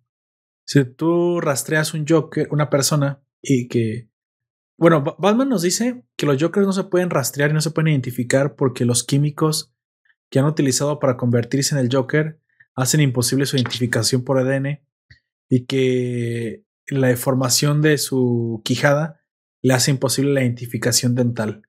De tal forma que pues, es imposible por medios científicos saber quién es. Sin embargo, hay una forma alterna de identificar a una persona y es por sus relaciones. Los muertos, paradójicamente, no tenían relaciones identificables, pero este comediante sí. Y entonces llegamos al final de del cómic, las últimas páginas que, que spoileré porque sinceramente me encantó lo que, lo, que, lo que dijo Batman, que básicamente le dice a Alfred que él ya sabía la identidad de este Joker, que curiosamente es el único Joker que importa. Es posible que su pregunta a la silla de Mobius sucediera por la existencia de los otros dos, que muy probablemente deformaban su imagen mental de quién era el Joker y lo hacía dudar. Pero si no hubieran existido, él ya sabía la identidad del Joker. Es más, de, de, cierta forma, la, creo que hay una comedia aquí, un poco de humor negro, cuando Bruce Wayne le dice a Alfred, mira, no me gustaría ser eso que todo el mundo dice que soy. Y supongo que se refiere a que es el mejor detective del mundo y que todo lo sabe, ¿no? Que es, es o sea, que todo el tiempo Batman parece tener una, una Deus Ex Máquina debajo del bolsillo porque siempre lo sabe todo, porque... Pero en esta ocasión vuelve a suceder, te vuelve a demostrar que por qué Batman es el, es el hombre más inteligente del planeta, si, si así lo quieres. Y dice que después de una semana de haber conocido al Joker, él ya sabe quién era. Pero entonces te preguntarás, entonces, ¿cuál es la importancia de saber su identidad? Y la verdad es que ninguna. Porque. No, pues ninguna. Nunca, nunca fue ninguna. Porque. Y esto es algo curioso. Pues bueno, es, es cierto. ¿Para qué quieres saber la identidad del Joker? Porque su identidad no es importante. Y menos porque nos da la. Bueno, bueno, justifícame entonces por qué nunca la revelaste si tampoco era importante. Y bueno, eso sí es importante. Nunca lo reveló porque sabe que este Joker tiene familia. Esta familia bueno, fue, fue ocultada de él. Y por otra cosa también, que el Joker sabe quién, quién es Batman. Exactamente. Si en algún momento Bruce Wayne revelara el nombre del Joker, eh, muchos periodistas podrían rastrear a la familia y ponerla en peligro, cosa que Bruce Wayne no está dispuesto a hacer. Así que, ¿para qué saber la identidad? ¿Para qué revelarla? ¿Para, ¿para qué me sirve? Nunca, nunca sirvió nada. Y así es un poco de, bueno, entonces todo eso se, todo eso se reduce a que la identidad no importa. Exacto. Pero creo que me gusta porque se mantiene al fin y al cabo esta cripticidad sobre la imagen del Joker que siempre, que siempre lo ha caracterizado. Creo que conocer la identidad del Joker le quita un poco de este misticismo de este villano. Claro, vemos el Joker de Joaquín Phoenix, que pero bueno, sí, tiene un nombre, pero al final no es nadie. No es una figura reconocible que sirva para algo. Su nombre no importa. Y creo que Joaquín Phoenix lo sabe representar muy bien. Si usted, vamos a hablar un poquito de eso. Si usted identificara a Joaquín Phoenix con alguno de estos tres Jokers, ¿con quién lo haría usted en cómics? Me parece que el. Bueno, yo tendría que ser el comediante. ¿El comediante? ¿Es sádico Joaquín Phoenix? Uh -huh. ¿A este nivel? No, para nada. ¿No le parece Pero... más el criminal? ¿Cómo? ¿No le parece más parecido al criminal? Sí, quizás podría ser, pero es que el criminal tiene menos diálogo. Eso sí, sí tiene menos diálogos. es el, es el Ahora clásico, también ¿no? hay que reconocer que esto no hubiera llegado a salir si no le va tan bien a la película de Phoenix. Es Eso cierto. también hay que reconocerlo. Es hubiera quedado archivado eternamente ahí. Por algo apareció cuatro, cuatro años y tres meses después que se anunció. Porque se habían olvidado ahí. Claro, hay que, hay que tomar de alguna manera el personaje porque hay que agarrar el hype de la película. Exactamente. Exactamente. Creo que Joaquín Phoenix habilitó precisamente que esto, que esto pudiera suceder. Y pues bueno, ahí, vemos la importancia de tener buenas historias, aunque no sean del universo principal, y, y gente de calidad, o sea, actores con excelente, eh, excelentes habilidades que traigan. A lo mejor dices, pues es un Joker que yo no esperaba, pero bueno, vaya, es, una. Yo, lo, yo la vi, es, me quedé impresionado. A mí, yo soy de las personas que, que me encantó este, este Joker de Joaquín Phoenix, que yo no sé, yo sé que no es el Joker de los cómics, pero vaya que se nota que hay mucho de donde explotar cuando se quiere. ¿Sí? Dejemos de casarnos con una sola idea de que solo, solo existe una forma de interpretar algo. ¿Sí? Y de esta forma vamos a disfrutar mucho más el universo de, de DC. Bueno, y, y, pasemos entonces directamente a la recta final de Comics. ¿Qué fue lo que más le gustó de este, de este, si algo pudiera rescatar de esta adaptación de, de Jeff Jones? Me gustó el humor y el dibujo. El dibujo es precioso. Uh -huh. Ahora también otro de los peros que se le pone es que, que fue una apuesta usar, por lo menos en el 95% de las páginas, nueve viñetas. Es cierto, Para demostrar tiene, tiene eh, muchas velocidad en el relato, pero también se pierde mucho de lo del talento del dibujante. Porque si eh, en alguna viñeta hubiera sido una máxima viñeta a toda página o dos viñetas, hubiera visto todos los detalles que puede hacer Jason Favre, que me imagino son muchos. Sí, sí, sí. sí, Pero bueno, Tiene razón. Simplemente las heridas son impresionantes como las demuestra. Es ujú. muy bueno. Creo que me quedo Eso me con lo mismo. sí. Siga, siga, siga. ¿Qué más? El dibujo y el humor, porque siempre está haciendo gags humor, eh. Sí. al, al principio parte con este chiste de cuando Bárbara está en el gimnasio y anuncian una especie de, de remedio para los espasmos musculares durante la noche Sí, de exactamente. las piernas. Piernas Claro, inquietas. termina a dar el. Claro, empieza a termina a dar el. Bueno, Bárbara funde un- una máquina de correr, lo que ya es bastante, incluso para un cómic de superhéroes es bastante increíble. Em, y después de dar el, la noticia, el, el spot completo termina con, pero si le causa diarrea y le- son como 40, 50 sin- eh, enfermedades colaterales que podría causar ese remedio. Y que pasa mucho también en el relieve. Sí, sí, sí, claro. Creo que sí, el, el humor negro lo maneja bastante bien. Creo que es algo que se le puede, que se le puede aplaudir a, a, a Jeff Jones, que llega a manejar humor donde tiene que manejarlo.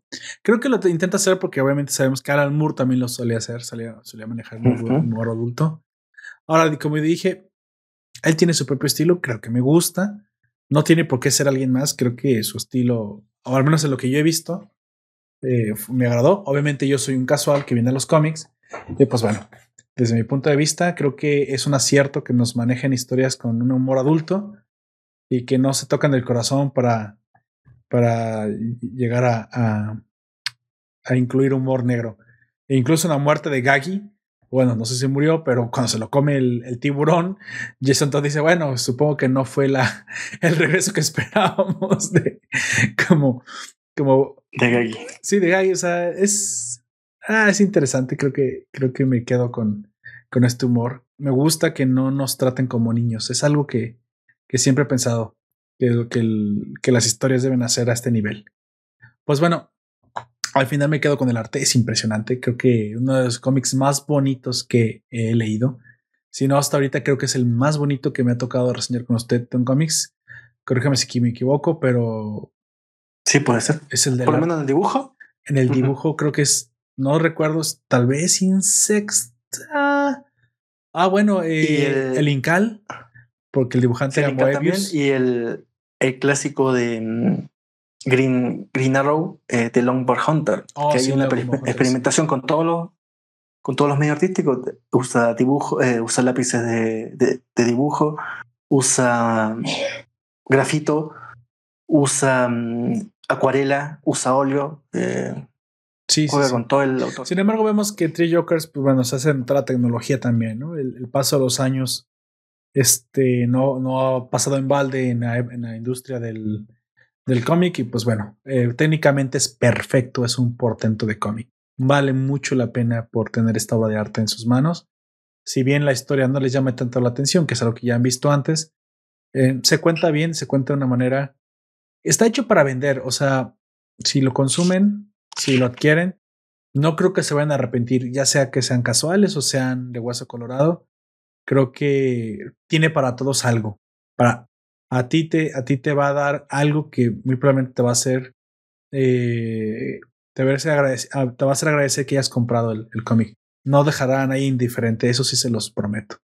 Pues bueno, eh, me quedo con eso, me quedo con el mensaje, me encanta la historia de... Red- Ah, al final hay algo que me gusta mucho todo el final. Ya al final las últimas viñetas que Jason Todd va a la puerta de, de Bárbara y dice, yo te quiero, te amo. Si es lo que, lo que a veces eh, yo obviamente trato en otros lados porque me gustan, me gustan las historias arquetípicas. Sabemos que para un hombre dañado siempre existe una mujer que nos puede corregir. Los hombres no somos perfectos, los hombres tenemos muchos, muchos, muchas carencias, a veces amorosas, a veces de cualquier otra índole. Algo que el hijo repite el padre, la carencia amorosa de Bruce Wayne que nunca le ha permitido conectar con una con otro ser humano de la manera que él quisiera, es algo de lo cual también adolece Jason Todd Pero aquí vemos que Jason Todd sí es lo suficientemente humano para decir, la he cagado y necesito ayuda. Cosa que les digo, me gusta mucho porque da la oportunidad de, de resarcir a Jason Todd y no ser simplemente ese villano dimensional, criminal, violento que todo el mundo nos cae mal. Esta, este resarcimiento viene a través de, del cariño que le desarrolla a Bárbara Gordon y que bueno, nos queda para una promesa para el final, ¿no? Para el futuro, tal vez sí, tal vez no. De manera un poco trágica su carta termina en la basura, pero la carta decía que si por ella, si por ella, él está dispuesto a ser alguien diferente. Y por un aseador que usa los mismos colores del Joker, morado y verde. Y también es, otro guiño al cine. ¿Te acuerdas de la famosa carta del final de, de Darn, eh, Exactamente, exactamente. ¿Qué, qué, ese personaje que hace Maggie Gyllenhaal es, Vicky, no, no, es Vicky Bale, no, no Vicky Bale. No recuerdo cómo, qué personaje era ese. yo tampoco me acuerdo, pero era, pues sí, bueno, era el interés amoroso de, de Christian Bale en la película. Pues bueno, al Porque final. se peleaba, era un triángulo amoroso entre él. Eh, Harvey Dent. Harvey Dent y esta y este personaje que también aparece en los cómics. Gillian. era Gillian? Eh, eh, Gillian. Ah, Maggie Gyllenhaal es la actriz y. Sí, Maggie Gyllenhaal, así, pero no, me acuerdo el personaje. Este, en, la película anterior la había interpretado la ex de, de Tom Cruise, Katy Holmes. Katy Holmes. no actúa muy bien. Nunca actúa Katy Holmes haciendo lo que sea. Em, Rachel Downs. Sí, Rachel 2, tiene toda la razón, Rachel 2. Bueno, sabemos que era Rachel. Sabemos que Jason Todd se parece más a su padre de lo que le gustaría aceptar. Entonces, de cierta forma, vemos que la Batifamilia o los hombres de la Batifamilia puede que estén condenados a, a la eterna soledad, que tal vez es probablemente también lo que los hace los, los perfectos señores de la noche. Una cosa trágica, pero necesaria para el desarrollo de esos personajes. Y mm, Jeff Jones prometió que viene una secuela. Ahora, ¿para cuándo? ¿Quién sabe? Mm, bueno, yo la esperaré con ansia. Sinceramente me gustó. Ah, obviamente, usted, ustedes probablemente ya sabía que esto me iba a gustar. Yo soy un poco más casual, como no me canso de decirlo, pero, pero me gustó la historia. Creo que para un para alguien no tan, tan fanático de Hueso Colorado es suficientemente bueno y la calidad que provee el, en dibujo, en argumento, creo que cumple, cumple bastante bien. Tal vez la única pega que le puedo encontrar es que, pues, es em, demasiado corto. la historia es simple y la historia es eh, a cierto punto directa. No sé, no, no tiene muchas vueltas. Pero supongo que no debe tenerlas porque es una historia que rápido pasa por una revisión del origen, del pasado y del futuro, que tal vez, está, tal vez construyó esta historia para darnos una, una secuela, tal vez, tal vez e, se dio cuenta Jeff Jones que esto tenía que tener dos partes y que la siguiente pues será, será tal vez lo, lo nuevo, lo que está, lo, tal vez esto es la nostalgia, pero nos va a dar algo, una historia completamente original en la siguiente, ¿es posible? Pero bueno, creo que lo único que le diría a este cómic es que faltó un poquito más de historia original, pero también no puedo pedírselo por la estructura, ya son bastantes páginas, tres tomos, tal vez un cuarto tomo, pues eh, eh, hubiera sido un poco el desarrollo de la historia, pero no creo que lo haya querido hacer así, tal vez por la esto que usted me acaba de decir, que se confirma una siguiente parte, ahí donde tal vez veremos. O sea, no confirma, la anunció. Al ah, anuncio. Es, eh, meterla en un universo posible, en un futuro. Es posible. Incierto. Y una historia, yo, yo auspicio completamente original que ahora sí tome como base los eventos que acabamos de ver para traernos ahora sí una. Muy probablemente, quién sabe, nos da la sorpresa, una mega aventura que se vuelve un clásico instantáneo, ¿no? Tal vez, tal vez aún lo mejor falta por ver de este universo.